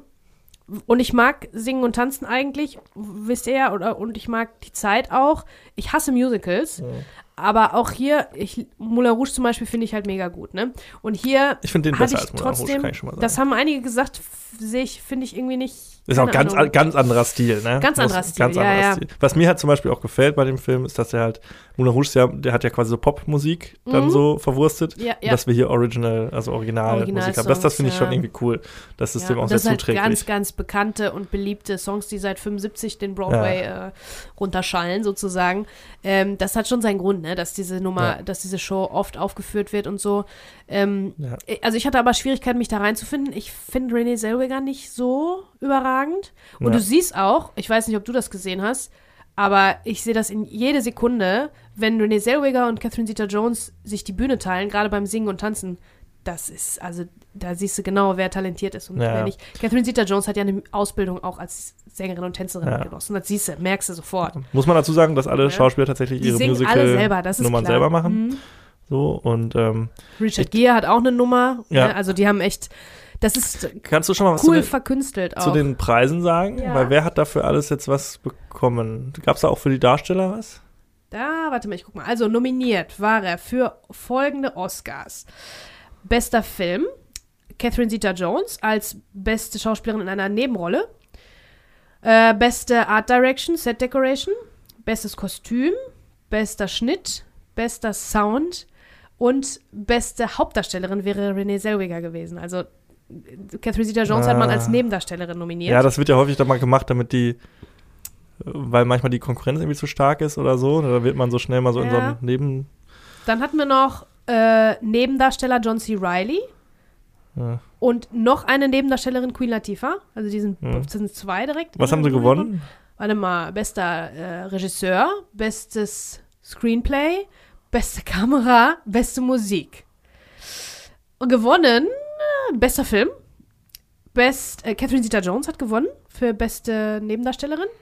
Art Direction, Kostüm, Schnitt, Sound und das war's. Ich muss, kann mit allem leben, außer bestes Kostüm und bestes Art Direction, muss ich sagen. Ja? Das, finde ich, äh, hätte dann doch ein anderer Haben Film aus, also ein Indie-Film aus Neuseeland hätte den Hat verdient. der, hat der nicht letztes Jahr schon alles abgeräumt? nee, das ist dann im nächsten Jahr. Kriegt er dann die, die Konzessions-Oscars für alles. Ja, okay. ähm, aber können ja nicht dreimal in Folge, drei Jahre in Folge mit dem gleichen Stuff da ins Rennen gehen und dann Nee. jedes Mal gewinnen, ne? aber worauf ich Also es war ursprünglich schon hinaus irgendwie wollte. spannend und anders. Ja. Also da gibt es noch einiges äh, auf jeden Fall äh, zu besprechen. Diese, diese, diese Shownummern, die Musiknummern sind wirklich super äh, in, in dieses Setup eingearbeitet. Und die sind immer auf dieser, also die, wie gesagt, die Gesangsteile finden dann immer auf dieser Bühne statt. Das wird immer gegengeschnitten mit der Handlung, Mhm, die ja. vermeintlich in der echten Welt gerade passiert. Und das ist immer die gleiche Bühne und da haben auch Richard Gere hat auch seinen Auftritt, John C. Reilly, ganz toll. Und äh, das ist schon stark. Da gibt es dann sogar irgendwann eine Hinrichtung von einer von der Insassinnen. ja. Und das ist so stark inszeniert. Das ist auch ein dunkler Moment, der auch so Voll. ein bisschen so, Dark Knight of the Soul, ne? so ein bisschen so lost. Aus dem, ja nicht aus dem Nichts kommt, aber wo dann auf einmal so wieder so, weil das ist ja alles schon sehr artifiziell und so künstlich und so auch so heiter so ein bisschen und da Ja. wird dann mal dann wieder so, hier geht's auch um was. Ne? Ja, ja. Wird dann einem nochmal so klar gemacht. Und da wird quasi miteinander parallel geschnitten, wie diese Frau, die jetzt ähm, zum Tode verurteilt wurde, hoch auf ihr Schafott geht. Ist das Gang zum Schafott? Zum, zum Galgen, hochgeht, die Treppe hochgeht und dann runter quasi gestoßen wird. Und das wird gegengeschnitten mit einer großen Shownummer, ne, wo sie einen so ein, wie so ein Tütü anhat und hochgeht auf, auf so ein Trapez. Und das ist echt ganz stark. Das Mhm. sind quasi die gleichen Bilder, einmal in echt. Ja. Was jetzt passiert, sie geht vorne an den Rand mit den Füßen und mit ihren Glitzer-Paillettenschuhen wird das dann gegengeschnitten, wie sie dann zum Trapez geht und die, das Publikum guckt und so und freut sich und großer Applaus. da ist ja diese- da diese- kommt ganz großer genau, Applaus. Da ist ja dann. diese Tragik dabei, ne? Das, Mhm. Sie hatte jetzt ihre Bühne, aber nicht so, wie sie sich das gewünscht hat, Und ne? Aber ist- sie flüchtet ist- sich vielleicht in diese, diesen Traum, um das zu verarbeiten, um sich Genau. irgendwie, ne? Oder auch, die, auch äh, Roxy, die ja das Ganze Ja. vermeintlich die ganze Zeit so sich zusammenfantasiert, ähm, will auch nicht, dass eine, eine von ihren Gleichgestellten sozusagen, dass so ein schlimmes Schicksal äh, Ja. widerfährt, weil das im Umkehrschluss heißt, dass sie dass sie dieses Schicksal auch erleiden kann. Genau, und ja. danach ist sie auch ein bisschen verändert und versucht da so ein bisschen mehr wieder sich reinzuhängen und sich auf den Prozess zu konzentrieren und so weiter. Also diese Szene ist wirklich maßgeblich. Also die, die, die er- erzählt im Prinzip alles von diesem, von diesem Film, was der Film will, Mhm. mit diesem Verhältnis, das Verhältnis von Realität zu dieser Künstlichkeit und äh, wie toll ist das, als Krimineller prominent zu sein. Ja. Am Ende ist das, bringt das nichts. Kann sein, dass alle groß klatschen, aber dann bist du schon Naja, weg vom eben, Fenster. ne? Ne? Kriegst du da nicht mehr mit. Also wirklich stark. Das war stark. Ja. Ja, ich finde so ein bisschen, also ich wollte nochmal auf diese äh, Oscar-Geschichte eingehen. Ich finde, Ja. tue mich immer so ein bisschen schwer damit, A, den beste Musik-Oscar an so Musicals zu vergeben, weil ich mir denke, der ist ja schon fast 100 Jahre alt. So, ne? Wer kriegt jetzt den Oscar? Jetzt der Originalkomponist? Der Originalkomponist Oder- von ja. dem Song. Mhm. Ja, und das ist ja irgendwie so ein bisschen, ja, ja, okay, kann man dann sagen, ist okay, ist vielleicht auch ein bisschen unfair. Mhm. so, weil das ist natürlich ein Film, Musikfilm, ja, okay, aber von mir aus. Und ich finde es aber ganz schwer, Schauspieler zu bewerten in Musicals, so die schauspielerische Total. Leistung. Klar, weil die natürlich auch viel untergehen. Das hat ja auch das Theater an sich und das Musical an sich, dass das ja sehr groß gespielt wird und der Einzelschauspieler dadurch entsprechend ganz klein eigentlich nur ist. So, du Mhm. hast ja nicht so, der, der Vorteil des Mediums Films ist ja, dass du auch Close-Ups hast, dass du mit Mimik und Gestik so Mikro, Micro-Expressions und sowas machen kannst und bei so Show-Geschichten und sowas ja alles Mhm. immer so für die hinterste Reihe und ganz groß. Ja, ja. Und da ist auch bei ist den, bei den Spiel Darst einfach. genau, ganz andere Art Spielweise, so natürlich in der Antike irgendwie so, äh, schon in der, im antiken Theater schon äh, etabliert, aber da finde ich es immer ganz schwer, das zu beurteilen, wie das jetzt, ob das jetzt wirklich so großartig so gut ist und man, ich gut, ich kenne jetzt die Konkurrenz nicht in dieser Kategorie, aber ich war jetzt, also ich fand natürlich Catherine Zeta-Jones schon überzeugend und hat sie auch gut gemacht. Jetzt aber nicht so, dass ich sage, boah, das aber, hat es mir auch vom Hocker gehauen mit ihrer schauspielerischen Leistung. So, das ist natürlich auch viel so Athletik und Tanz und Gesang und so, ne? Was jetzt, Mhm. dem will ich nicht die schauspielerische Qualität absprechen, auf gar keinen Fall. Aber ich tue mich da immer so ein bisschen schwer mit, das so zu, ja, zu bewerten. Ob die jetzt wirklich so super war, keine Ahnung. Hm. Äh, doch. Also ich glaube, Ja. doch, doch, doch. Die war schon, die war schon ziemlich gut und besser auch als Renee Zellweger. Das auf jeden Fall, gesagt. ja. Also, Wobei Renee Zellweger ja schon die dramatischeren Szenen, also sie hatte eigentlich mehr Futter, um was genau, zu aber machen. das spielt ihr nicht, längst nicht so gut, Ja. finde ich. Also sie hat mehr so das, was man als einem klassischen Schauspiel zuordnen würde, hat sie eigentlich mehr zu tun. Mhm. Aber ja, wie du schon sagst, ich fand sie auch nicht so, Ja. so überragend.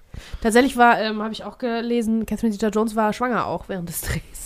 Das ist natürlich krass. Respekt, okay. Das ja, ist ja. schon echt krass, was sie da für Sachen da hinge Dann kriegt sie natürlich hat. Weißt für du jetzt alle nicht, Frauen äh, den äh, Oscar. Na, nee, nee, aber das nur so eine kleine Fußnote am Rande. Manche Sachen sind dann auch so ein bisschen so gedreht, dass sie nur von hinten im Anschnitt und so Mhm. zu sehen ist, weil sich das dann also, wohl Das dann ist abgezeichnet hat.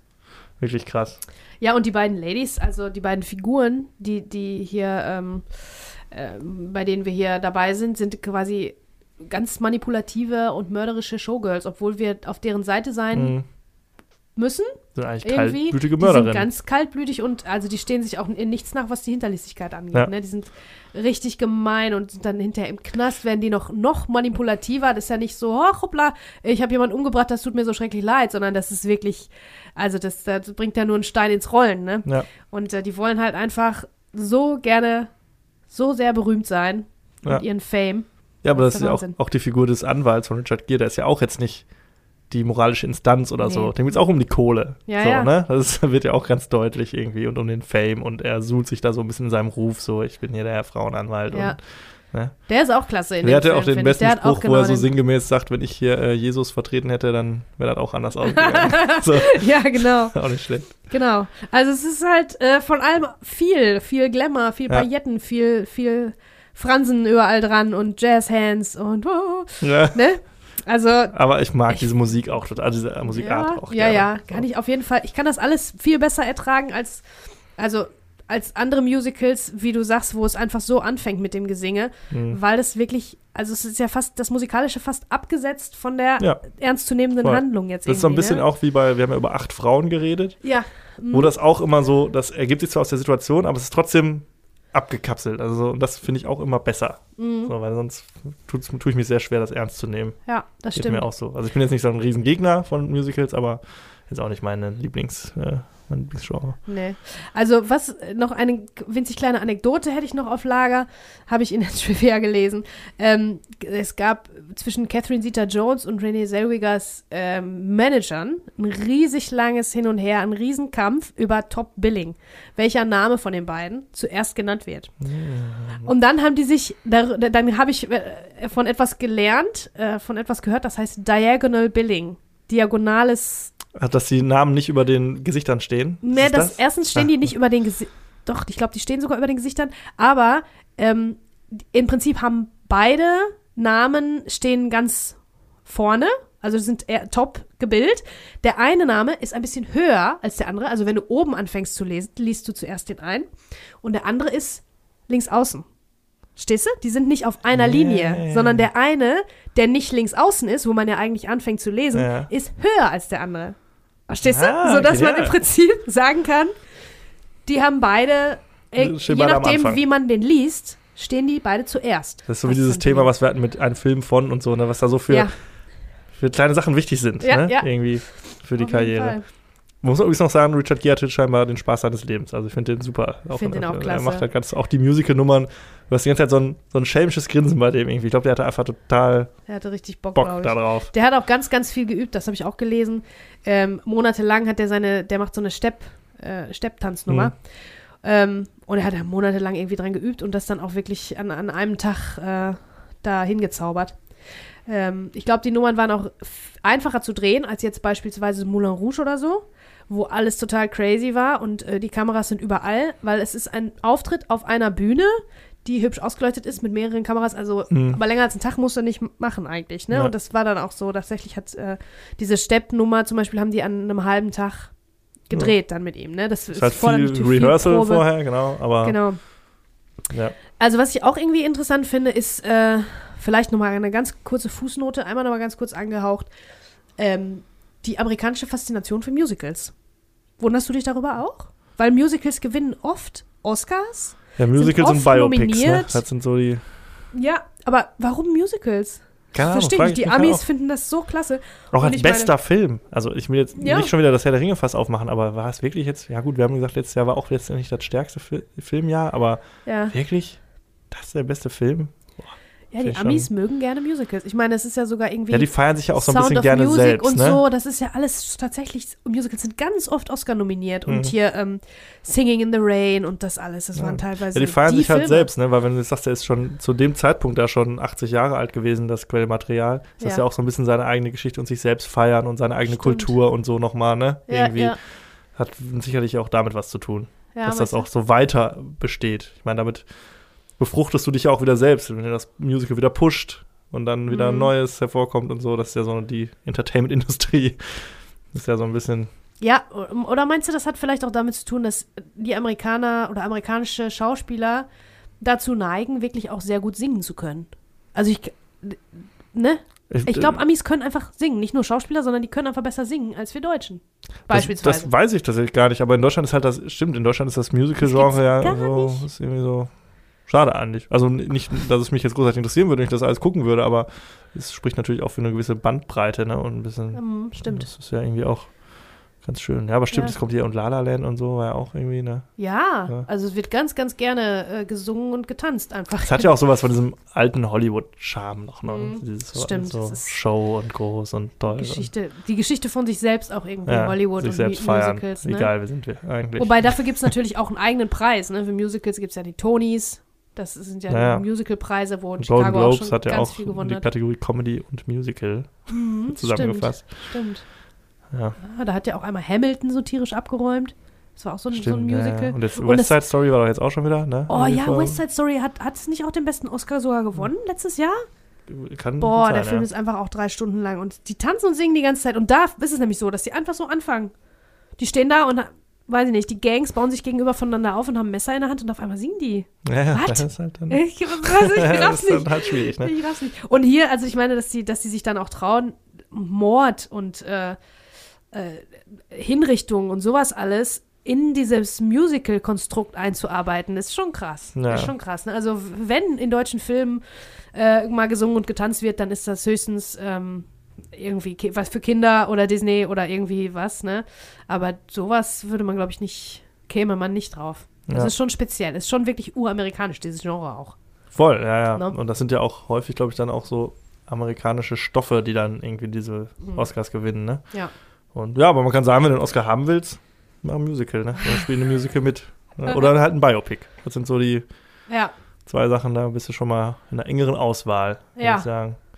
Ja, also ich fand den auch tatsächlich ganz nett. Ich fand erwähnenswert, finde ich, noch die allererste Szene, weil das ist wieder filmisch, finde ich ganz interessant, wie das gemacht wird, wo uns äh, die Figur von Catherine Zeta-Jones äh, näher gebracht wird, die dann so, die äh, so ein bisschen, sag ich mal, anonymisiert so zu, zu ihrem Auftritt äh, eilt und wird dann im Hintergrund angesagt, dass jetzt eigentlich zwei Frauen kommen sollen, aber es kommt nur eine Ja. hoch, nur Catherine Zeta-Jones und der andere Platz neben ihr ist leer und sie hat sich vorher noch irgendwie die Hände gewaschen. Da wird Ja. halt schon so viel erklärt, ohne es zu erklären. So, Ja, ne? Da wird schon so, ah, okay, da Mhm. fehlt jetzt eine, hm, was ist da passiert? Finde ich immer ganz, filmisch ganz interessant, wenn man sowas so elegant so erzählen kann, so eine Geschichte. Und dann nicht Fall. irgendwie mit zwei redenden Personen, sondern das ist halt so mit Bildern erklärt. Ja, ja, das stimmt, ja. Das Das, war, ich fand schön. ich, fand ich auch gut. so- Und hat direkt halt mega Drive, ne? Also Genau. direkt so richtig Schwung. Ja. Weil es so schnell auch dann geschnitten ist und direkt schon auf die Musiknummer, die Ja. da schon langsam so anfängt. Ja. Also, ähm, So ein bisschen wie das, was du bei Ghostwriter erzählt hast, ne? Mit der Fähre, Mhm. die ankommt und ein Auto, bleibt, ein Auto bleibt stehen. Das ist schon so, Ja. dass man schon so, ah ja, okay. ja, ja, ne? ja. Sowas, das, find, das mag ich immer, weil das halt so elegant ist einfach. Mhm. Das stimmt. Ja, also ähm, guckt euch den an, scheut euch nicht, auch wenn es, wenn ihr jetzt nicht die größten Musical-Fans seid. Ich bin's auch nicht, aber nicht. ähm, das ist schon interessant gemacht. Ja, eins der sagen. besseren auf jeden Fall. Mhm. Oder der besten, würde ich jetzt sagen. Ich habe auch nicht so viele gesehen, aber der ist echt gut. Mhm. Finde ich auch. Dann kommen wir auch zum letzten Film. Wir hatten jetzt eine Rom-Com. Wir hatten eine Comedy-Slapstick-Dokumentation. Wir hatten einen Horrorfilm. Wir hatten einen deutschen DDR-Film. Wir hatten ein Musical. Und jetzt kommt noch das Historien-Gangster-Epos dazu. Boah, ist alles Also dabei das ist echt diesen der Monat, Monat, wirklich. ja, wirklich alles, ne? Äh, fehlt eigentlich noch so ein Animationskinderfilm oder so, keine Ahnung. Ja, Gangs of New York von Martin Scorsese. Ein großartiger Schau äh, Regisseur, hoch dekoriert. Sachen wie Taxi Driver und Goodfellas und Casino. Also der hatte auch schon so das Gangster-Genre für sich entdeckt und macht er immer noch. Zuletzt, weiß ich gar nicht, The Irishman ist das sein Irishman ist letzter? auf jeden Fall von ja, ihm, weiß ja. man nicht ganz so Volltreffer, finde ich, aber gut. Und hier haben wir einen Film mit Leonardo DiCaprio, den zweiten in Folge, Ja. zweiten Monat. Ähm, über den müssen wir nichts sagen. Aber wir haben unter anderem auch noch Daniel Day-Lewis dabei. Über den können wir gleich noch reden. ja.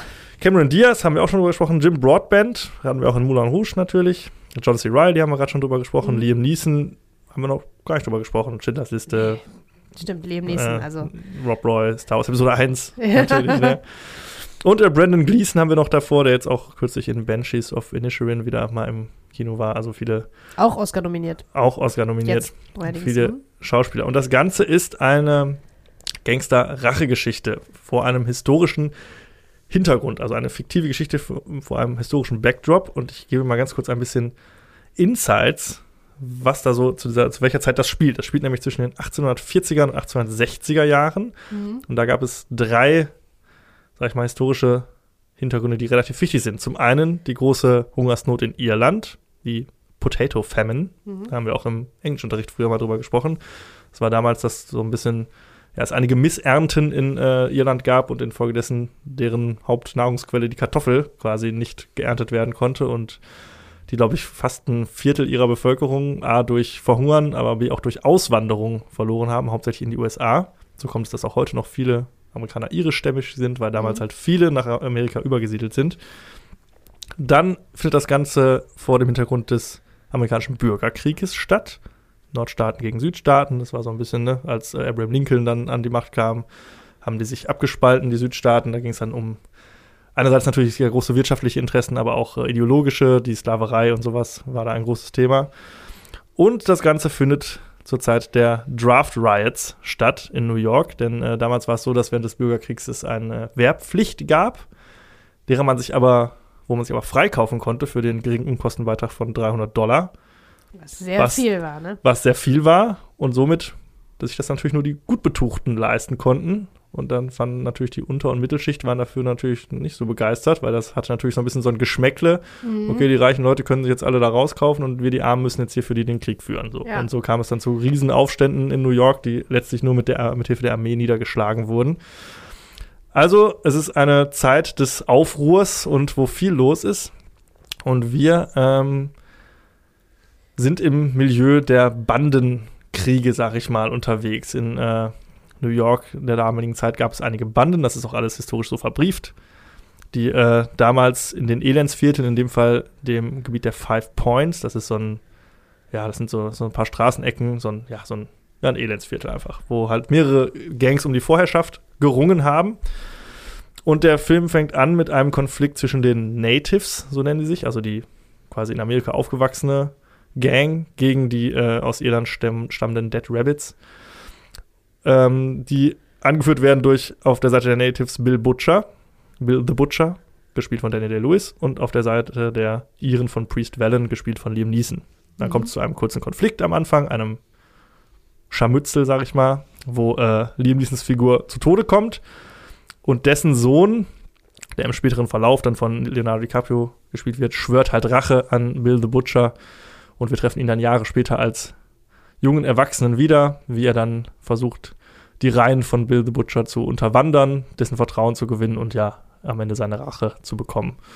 Und das Ganze ist so ein typisches Martin Scorsese-Ding irgendwie. Der Film dauert 2 Stunden 40 Ja. und dauert gefühlt länger. Ja. Also ich muss sagen, ich, ich, ich, ich war nie ein Riesenfan von dem Film. Ich habe den dann ähm, jetzt gedacht, okay, ich habe den auch auf DVD zu Hause, weil irgendwie ist das schon so ein, ne, ist ja auch so ein Monumentalwerk und Kostüme und so, deswegen guckt man sich dann schon noch gerne mal an.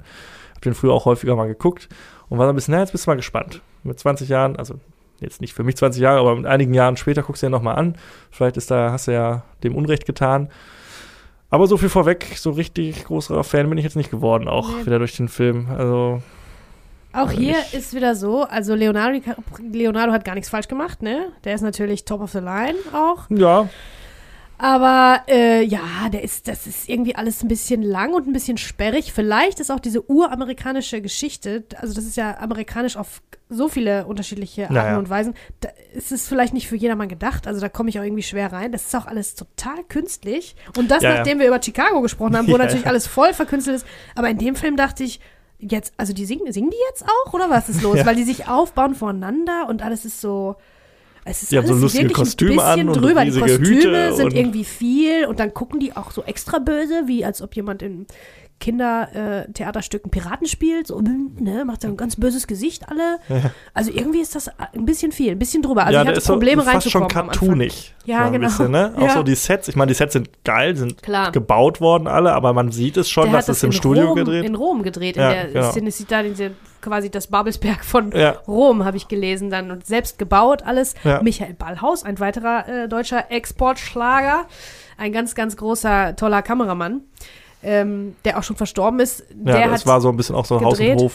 Der hat auch Goodfellas und so gemacht. der also hat der ganz, hat viel ganz mit Martin Scorsese viel gemacht. Martin Scorsese Sachen gemacht und der ist halt ähm, also wirklich auch ein ganz klassischer, ganz toller äh, Ja. Kameramann und das ist alles episch und klassisch Ja. und so und fast schon in seiner in seiner Epischkeit, ep in seiner Epik äh, übertrieben, ne, so dass Ja. man das Schon ein bisschen, ja, cartoon-esque. Ja. Halt einfach, ne? Man kann das dann irgendwann nicht mehr so ganz ernst nehmen teilweise.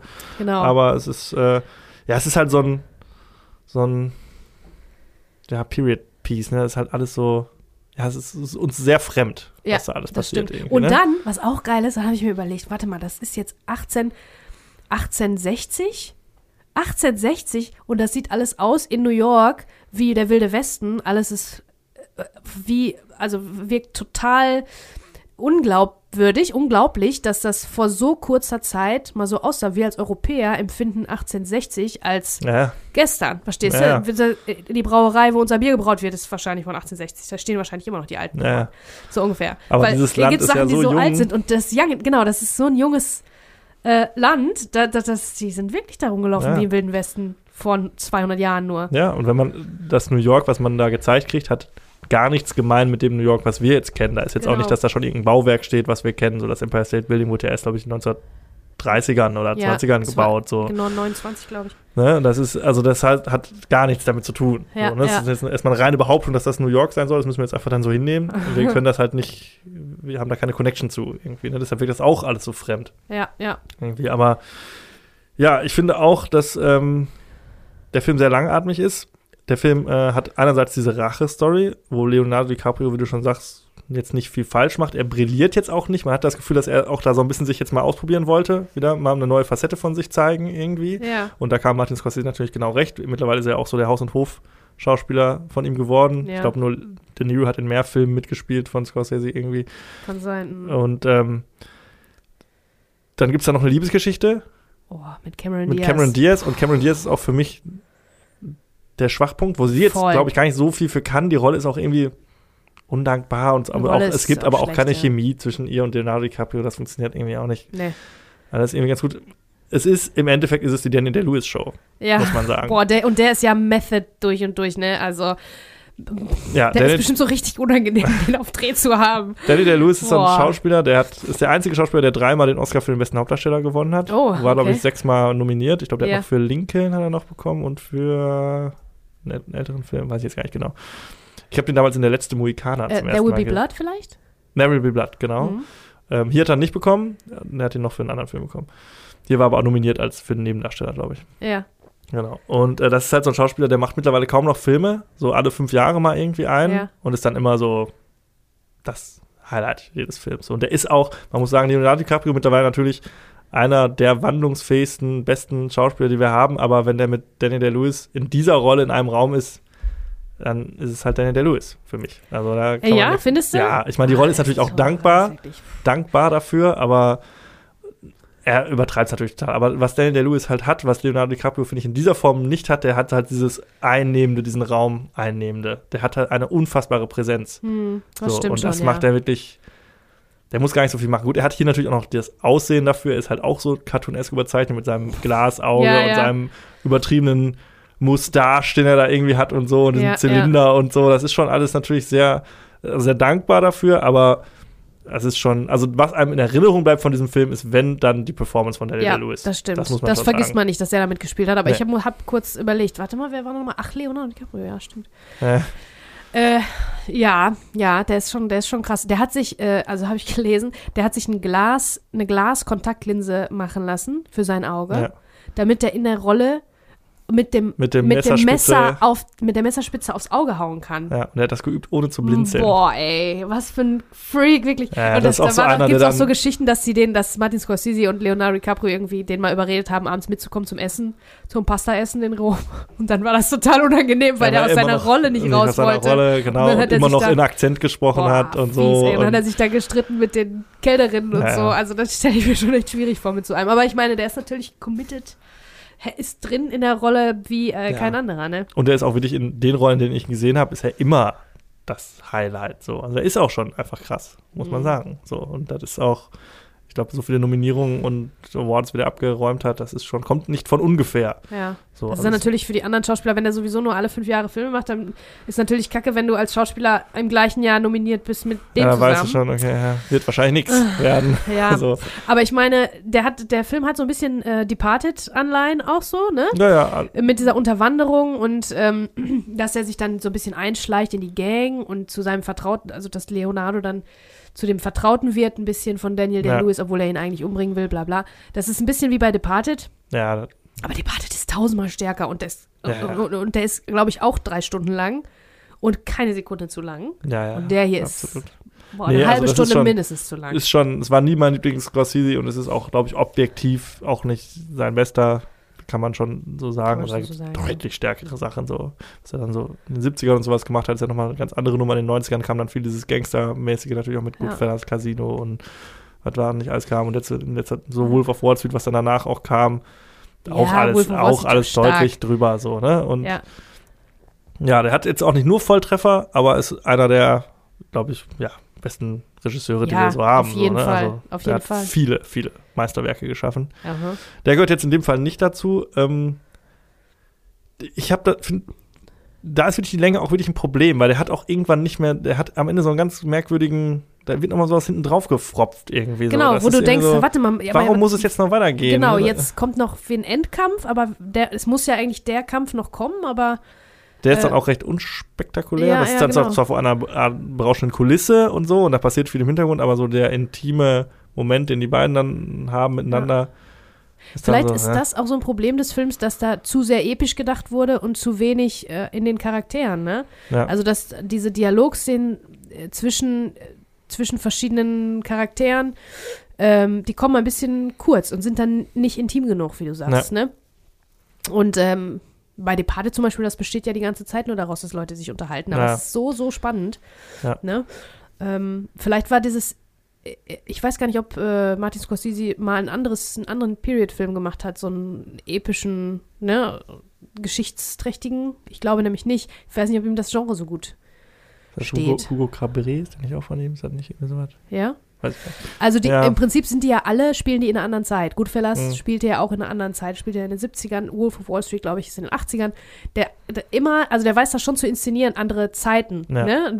Wie das da alles aussieht und achtet schon auch Aber sehr der darauf. fällt jetzt schon aus der Reihe. Ah, Ja. Ja, genau. Und da äh, war es, es hätte der, der nur das gemacht, gemacht nur diese, dieses, genau, nur diese, diese Zeit zu inszenieren und dadurch aber ein bisschen auf die Charaktere dann Ja. zu verzichten. Ja, was ja so eine Stärke wirklich von ihm ist, dass er diese, diese Milieus so unglaublich gut erzählen kann. Ob das jetzt alles so hundertprozentig realistisch ist, weiß man jetzt nicht, aber er schafft es immer, diese Atmosphäre sehr gut zu erzeugen. So, ne? Mhm. Sei es ja diese Börsengeschichte da, ne? mit Mhm. diesen Superreichen oder halt dieses Gangster-Ding, ne? was auch immer. Oder es gibt ja, oder hier äh, Farbe des Geldes, diese äh, äh, äh, Billard. Mhm. So, er ist ja immer Stimmt. so, dass man sehr schnell diese Welt versteht und irgendwie da sich heimisch fühlt und er das gut vermitteln kann. Und Mhm. hier ist das so von Anfang bis Ende irgendwie so sperrig. Ne? Mhm. Einfach durch die Art der Sperrig, ja. Inszenierung und wie das alles so aussieht. Ist echt so ein Ausreißer irgendwie in seiner Filmografie, finde ich, so was den Stil angeht. Ja. Wobei das eigentlich eine klassische Scorsese-Story schon ist, irgendwie. Die hätte auch irgendwie in der Mafia spielen können, so, ne? So Mhm. in äh, Cosa Nostra, was weiß ich, 60er, 70er Jahre oder so. Aber ja, hat sich jetzt halt dann dafür entschieden. Das ist ja, es handelt ja auch ganz viel von mafiösen äh, zusammen. Total, geht um Korruption, und so. Das ist eigentlich ja. ist eine klassische Geschichte so, ne? So eine Gangstergeschichte. Ja, aber aber halt in was diesem- ist schiefgelaufen? Tja. Ich weiß nicht, der ist einfach zu lang und da gibt es halt wirklich, es kommt irgendwann zum ersten äh, Aufeinander, also zur ersten Eskalation, sage ich mal, wo äh, Bill the Butcher dann um die wahre Identität von Leonardo DiCaprios Figur erfährt. Und dann kommt aber hinten drauf nochmal, ich glaube, irgendwie 40 Minuten gefühlt, halt nochmal diese, dieses zweite Ende oder so. Mhm. Und das zieht sich dann ewig lang. Dann wird nochmal, dann setzen wir uns nochmal an den Tisch und verhandeln nochmal und dann treffen wir und verabreden uns hier, um uns äh, auf die Fresse zu hauen und so. Und das ist Mhm. alles so, wo du denkst, ha, kommt mal zum Punkt langsam irgendwie. Ja, ja. dann, und dann das Ende ist halt auch so underwhelming. Ja. Ich habe mir das irgendwie anders vorgestellt, weil wenn es um diese Rachegeschichte geht, der Mörder meines Vaters, so, ne?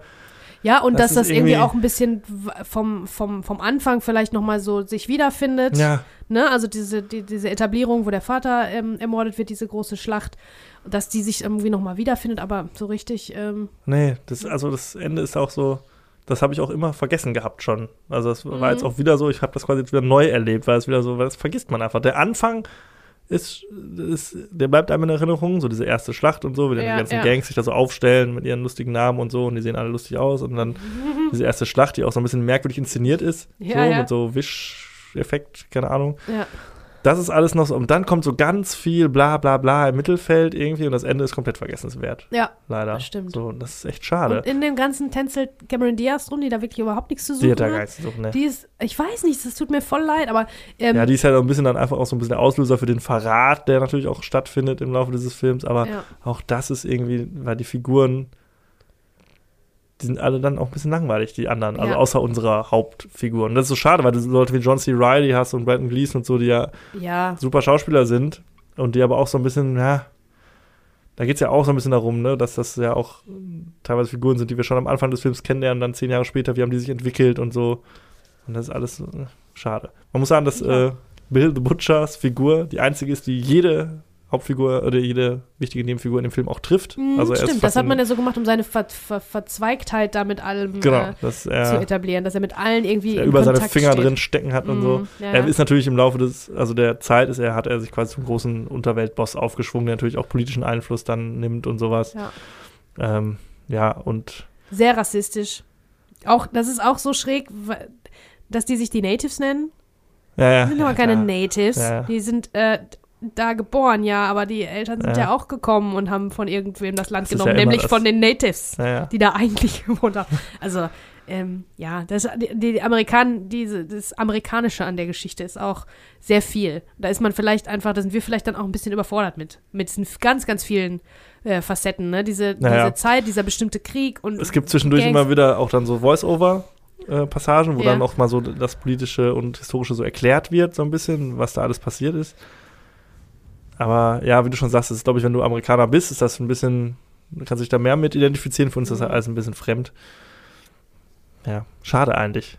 So, weil eigentlich hat er alle Zutaten, um richtig geil zu sein. Das also Scorsese zu sein, ja. ja aber es ist eher Durchschnitt, finde ich, maximal. Ja, also bevor ihr, also ihr- meine Empfehlung ist, natürlich, den muss, muss man auch gesehen haben oder kann man auch gesehen haben, aber bevor ihr jetzt den guckt, guckt The Departed lieber nochmal. Weil, ne, da hast du auch dieses, Goodfellas. oder Goodfellas, Oder ja, Casino. oder Casino, oder gibt es so viele Scorsese-Filme, die um Ja, so ein bisschen also das Gleiche Die, wenn du überlegst, die frühen Sachen, mit, also so, was die Taxi Driver oder Raging Bull und so, sowas viel, viel, viel besser. Mhm. Also, und das äh, natürlich auf einem hohen Niveau, muss man nicht drüber sprechen. Also auch Gangs of New York ist natürlich jetzt kein Scheißfilm. Nein, So, aber nein, ist natürlich, wenn man jetzt den Rest seiner Vita sieht, fällt der schon deutlich ab. Ja, also das ist das leider stimmt. so. Wobei ich sagen muss, ich, das Gleiche denke ich tatsächlich über The Irishman.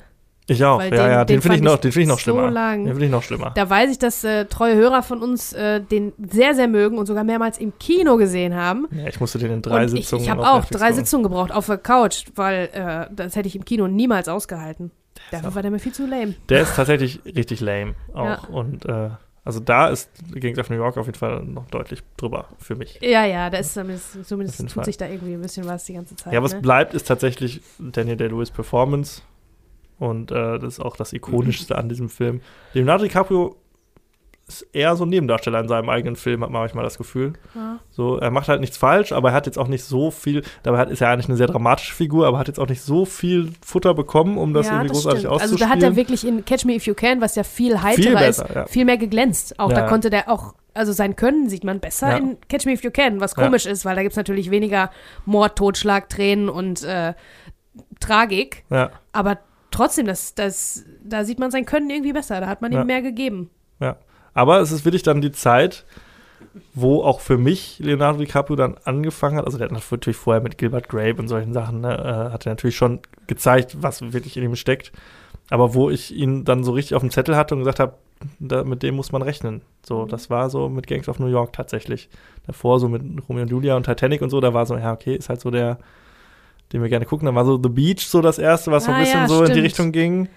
Und Ja. der Mann in der eisernen Maske war dann wieder so ein Rückfall. und, ich äh. Ja. und dann jetzt, also ich denke, das hat ihm nicht geschadet. Natürlich Nee, einerseits nee. die Connection zu Corsese, E- die Eben, ihm genau. natürlich Ich glaube, das war Türen der geöffnet hat. erste, den die zusammen gemacht Genau, haben. und da ne? folgten ja dann, glaube ich, noch, ich glaube, sechs oder so. Ja, ja. Also Aviator und Wolf of Wall Street, Shutter Island. Und jetzt kommt ja demnächst auch wieder einer mit De Niro und äh, DiCaprio. Nein. Und äh, Brandon Fraser, glaube ich, auch. Oh, Ja. echt? Das muss man nachlesen. Cool. Und äh, also das hat ihm auf jeden Fall sehr geholfen und äh, hat auch gezeigt, wie facettenreich er ist. Also auf jeden Fall. Von daher kann man das schon so als Meilenstein in seiner Filmografie auch sehen. ja, Auch wenn er das jetzt auf nicht jeden Fall. war. Das auf Da jeden kamen Fall. bessere Sachen. Auch Blood Diamond zum Beispiel, auch super geil. Blood Diamond war auch stark, ja. Was mich auch ein bisschen stört, eine allerletzte, allerletzte Notiz jetzt hier.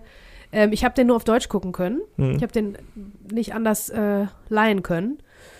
Und ich hätte so gerne die Akzente gehört, weil das Ding Mhm. lebt ja ganz viel von dem Dialekt auch. Und ich Ja. hätte mich, habe mich echt gefragt, ob Cameron Diaz zum Beispiel das kann. Die muss ja auch einen Dialekt sprechen. Das Mhm. muss man ja in Romantic Comedies nicht meistens. Auch Leonardo DiCaprio bin ich jetzt gar nicht sicher, ob der Mhm. mit Dialekten gut kann oder damals schon konnte. Dass Daniel Der- Day-Lewis das der kann, Lewis davon gehen wir ist jetzt ja mal klar, aus. ne? ne? Ist ja wohl klar. Der kann alles, aber das hätte ich gerne im Original wirklich Ja. gesehen und gehört. Und wenn man hier auch, äh, kann man wieder lobend erwähnen, Daniel Day-Lewis äh, profitiert natürlich auch sehr von Frank Laubrecht, der ihn hier äh, synchronisiert. Das Das, hab ist natürlich eine gedacht. sehr markante Stimme, Ja, auch Pierce voll. Brosnan und so. Äh, das ist ja wirklich, Ach, und Al stimmt. Pacino auch. Das ist ja so eine, ist eine sehr bekannte Stimme und Ja, eine sehr ja. ikonische Stimme. Und da profitiert er natürlich auch davon, nicht, dass er das bräuchte, aber es hilft ihm natürlich auf jeden Fall auch Ja. im Deutschen, dass Das man das mich auch, dann auch- wahrnimmt. gar nicht so sehr gestört, weil ich gucke ja so gut wie nie Filme auf Deutsch und das war jetzt dann gezwungenermaßen. Und dann habe ich auch gedacht, ach Mensch, das ist aber eine coole Stimme, die von Daniel Day-Lewis. Ja, ja, doch. das ist eine sehr bekannte Stimme. Sehr gute Hat er, gut hat er auch äh, gut gemacht, ne? Also die Total, aber war auch in Ordnung. Deutsche Synchro sowieso in 90% der Fälle, wenn man nicht irgendwelche YouTuber äh, einkauft, ist das auch immer, immer gut eigentlich. Kann man immer machen. Ja, von daher gehen wir mit einem kleinen Downer hinten raus, aber scheiße ist der jetzt nicht. Also kann man Nein, gut, gut gucken. gucken. Wenn ihr zwei Stunden und 40 Minuten übrig habt äh, Ja, ja, ja. und die Departed schon geguckt habt gestern, dann macht das. ja.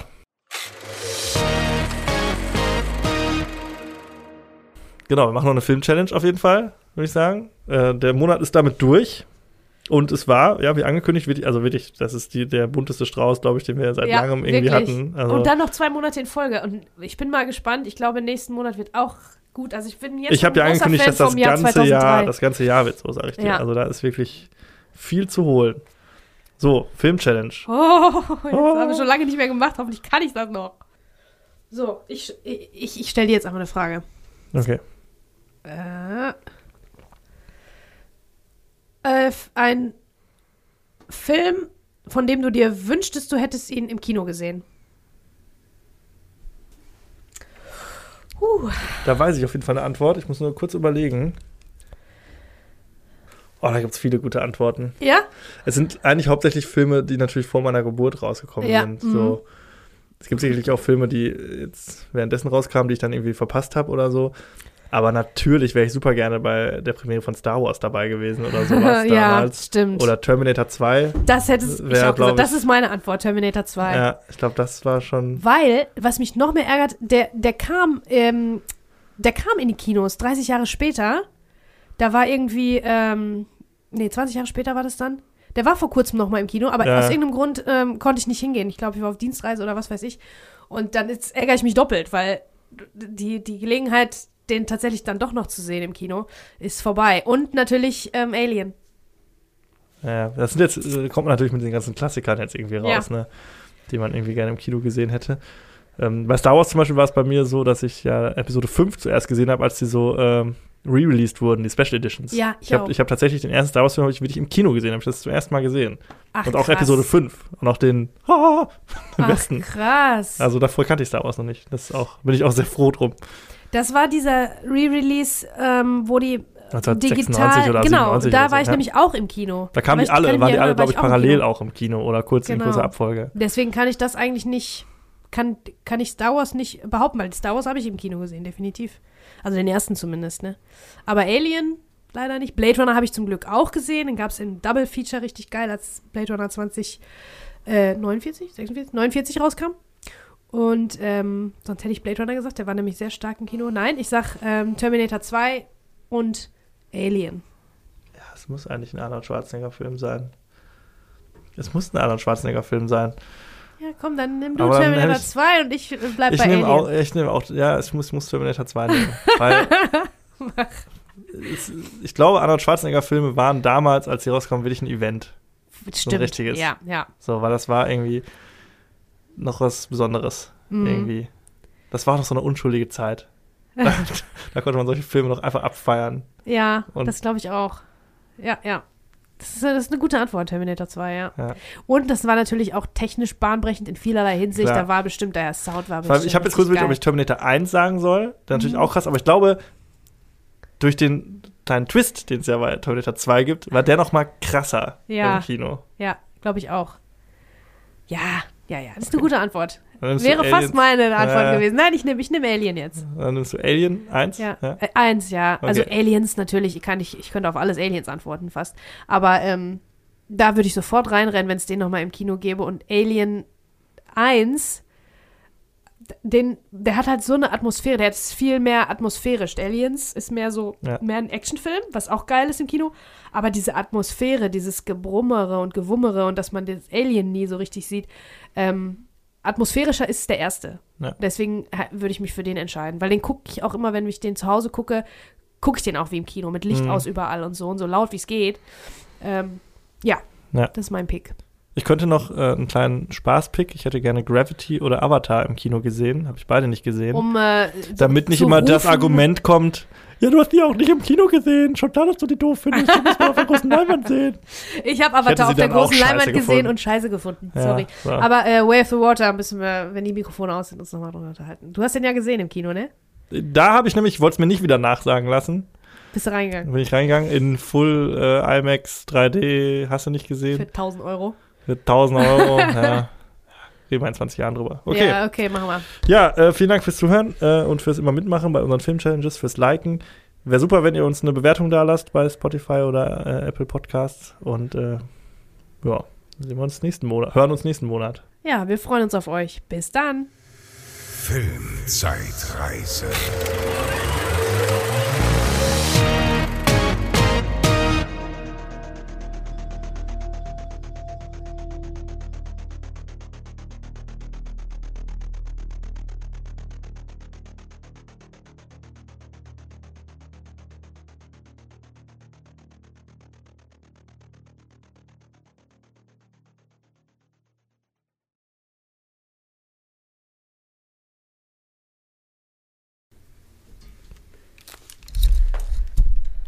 Water war jetzt nicht so geil.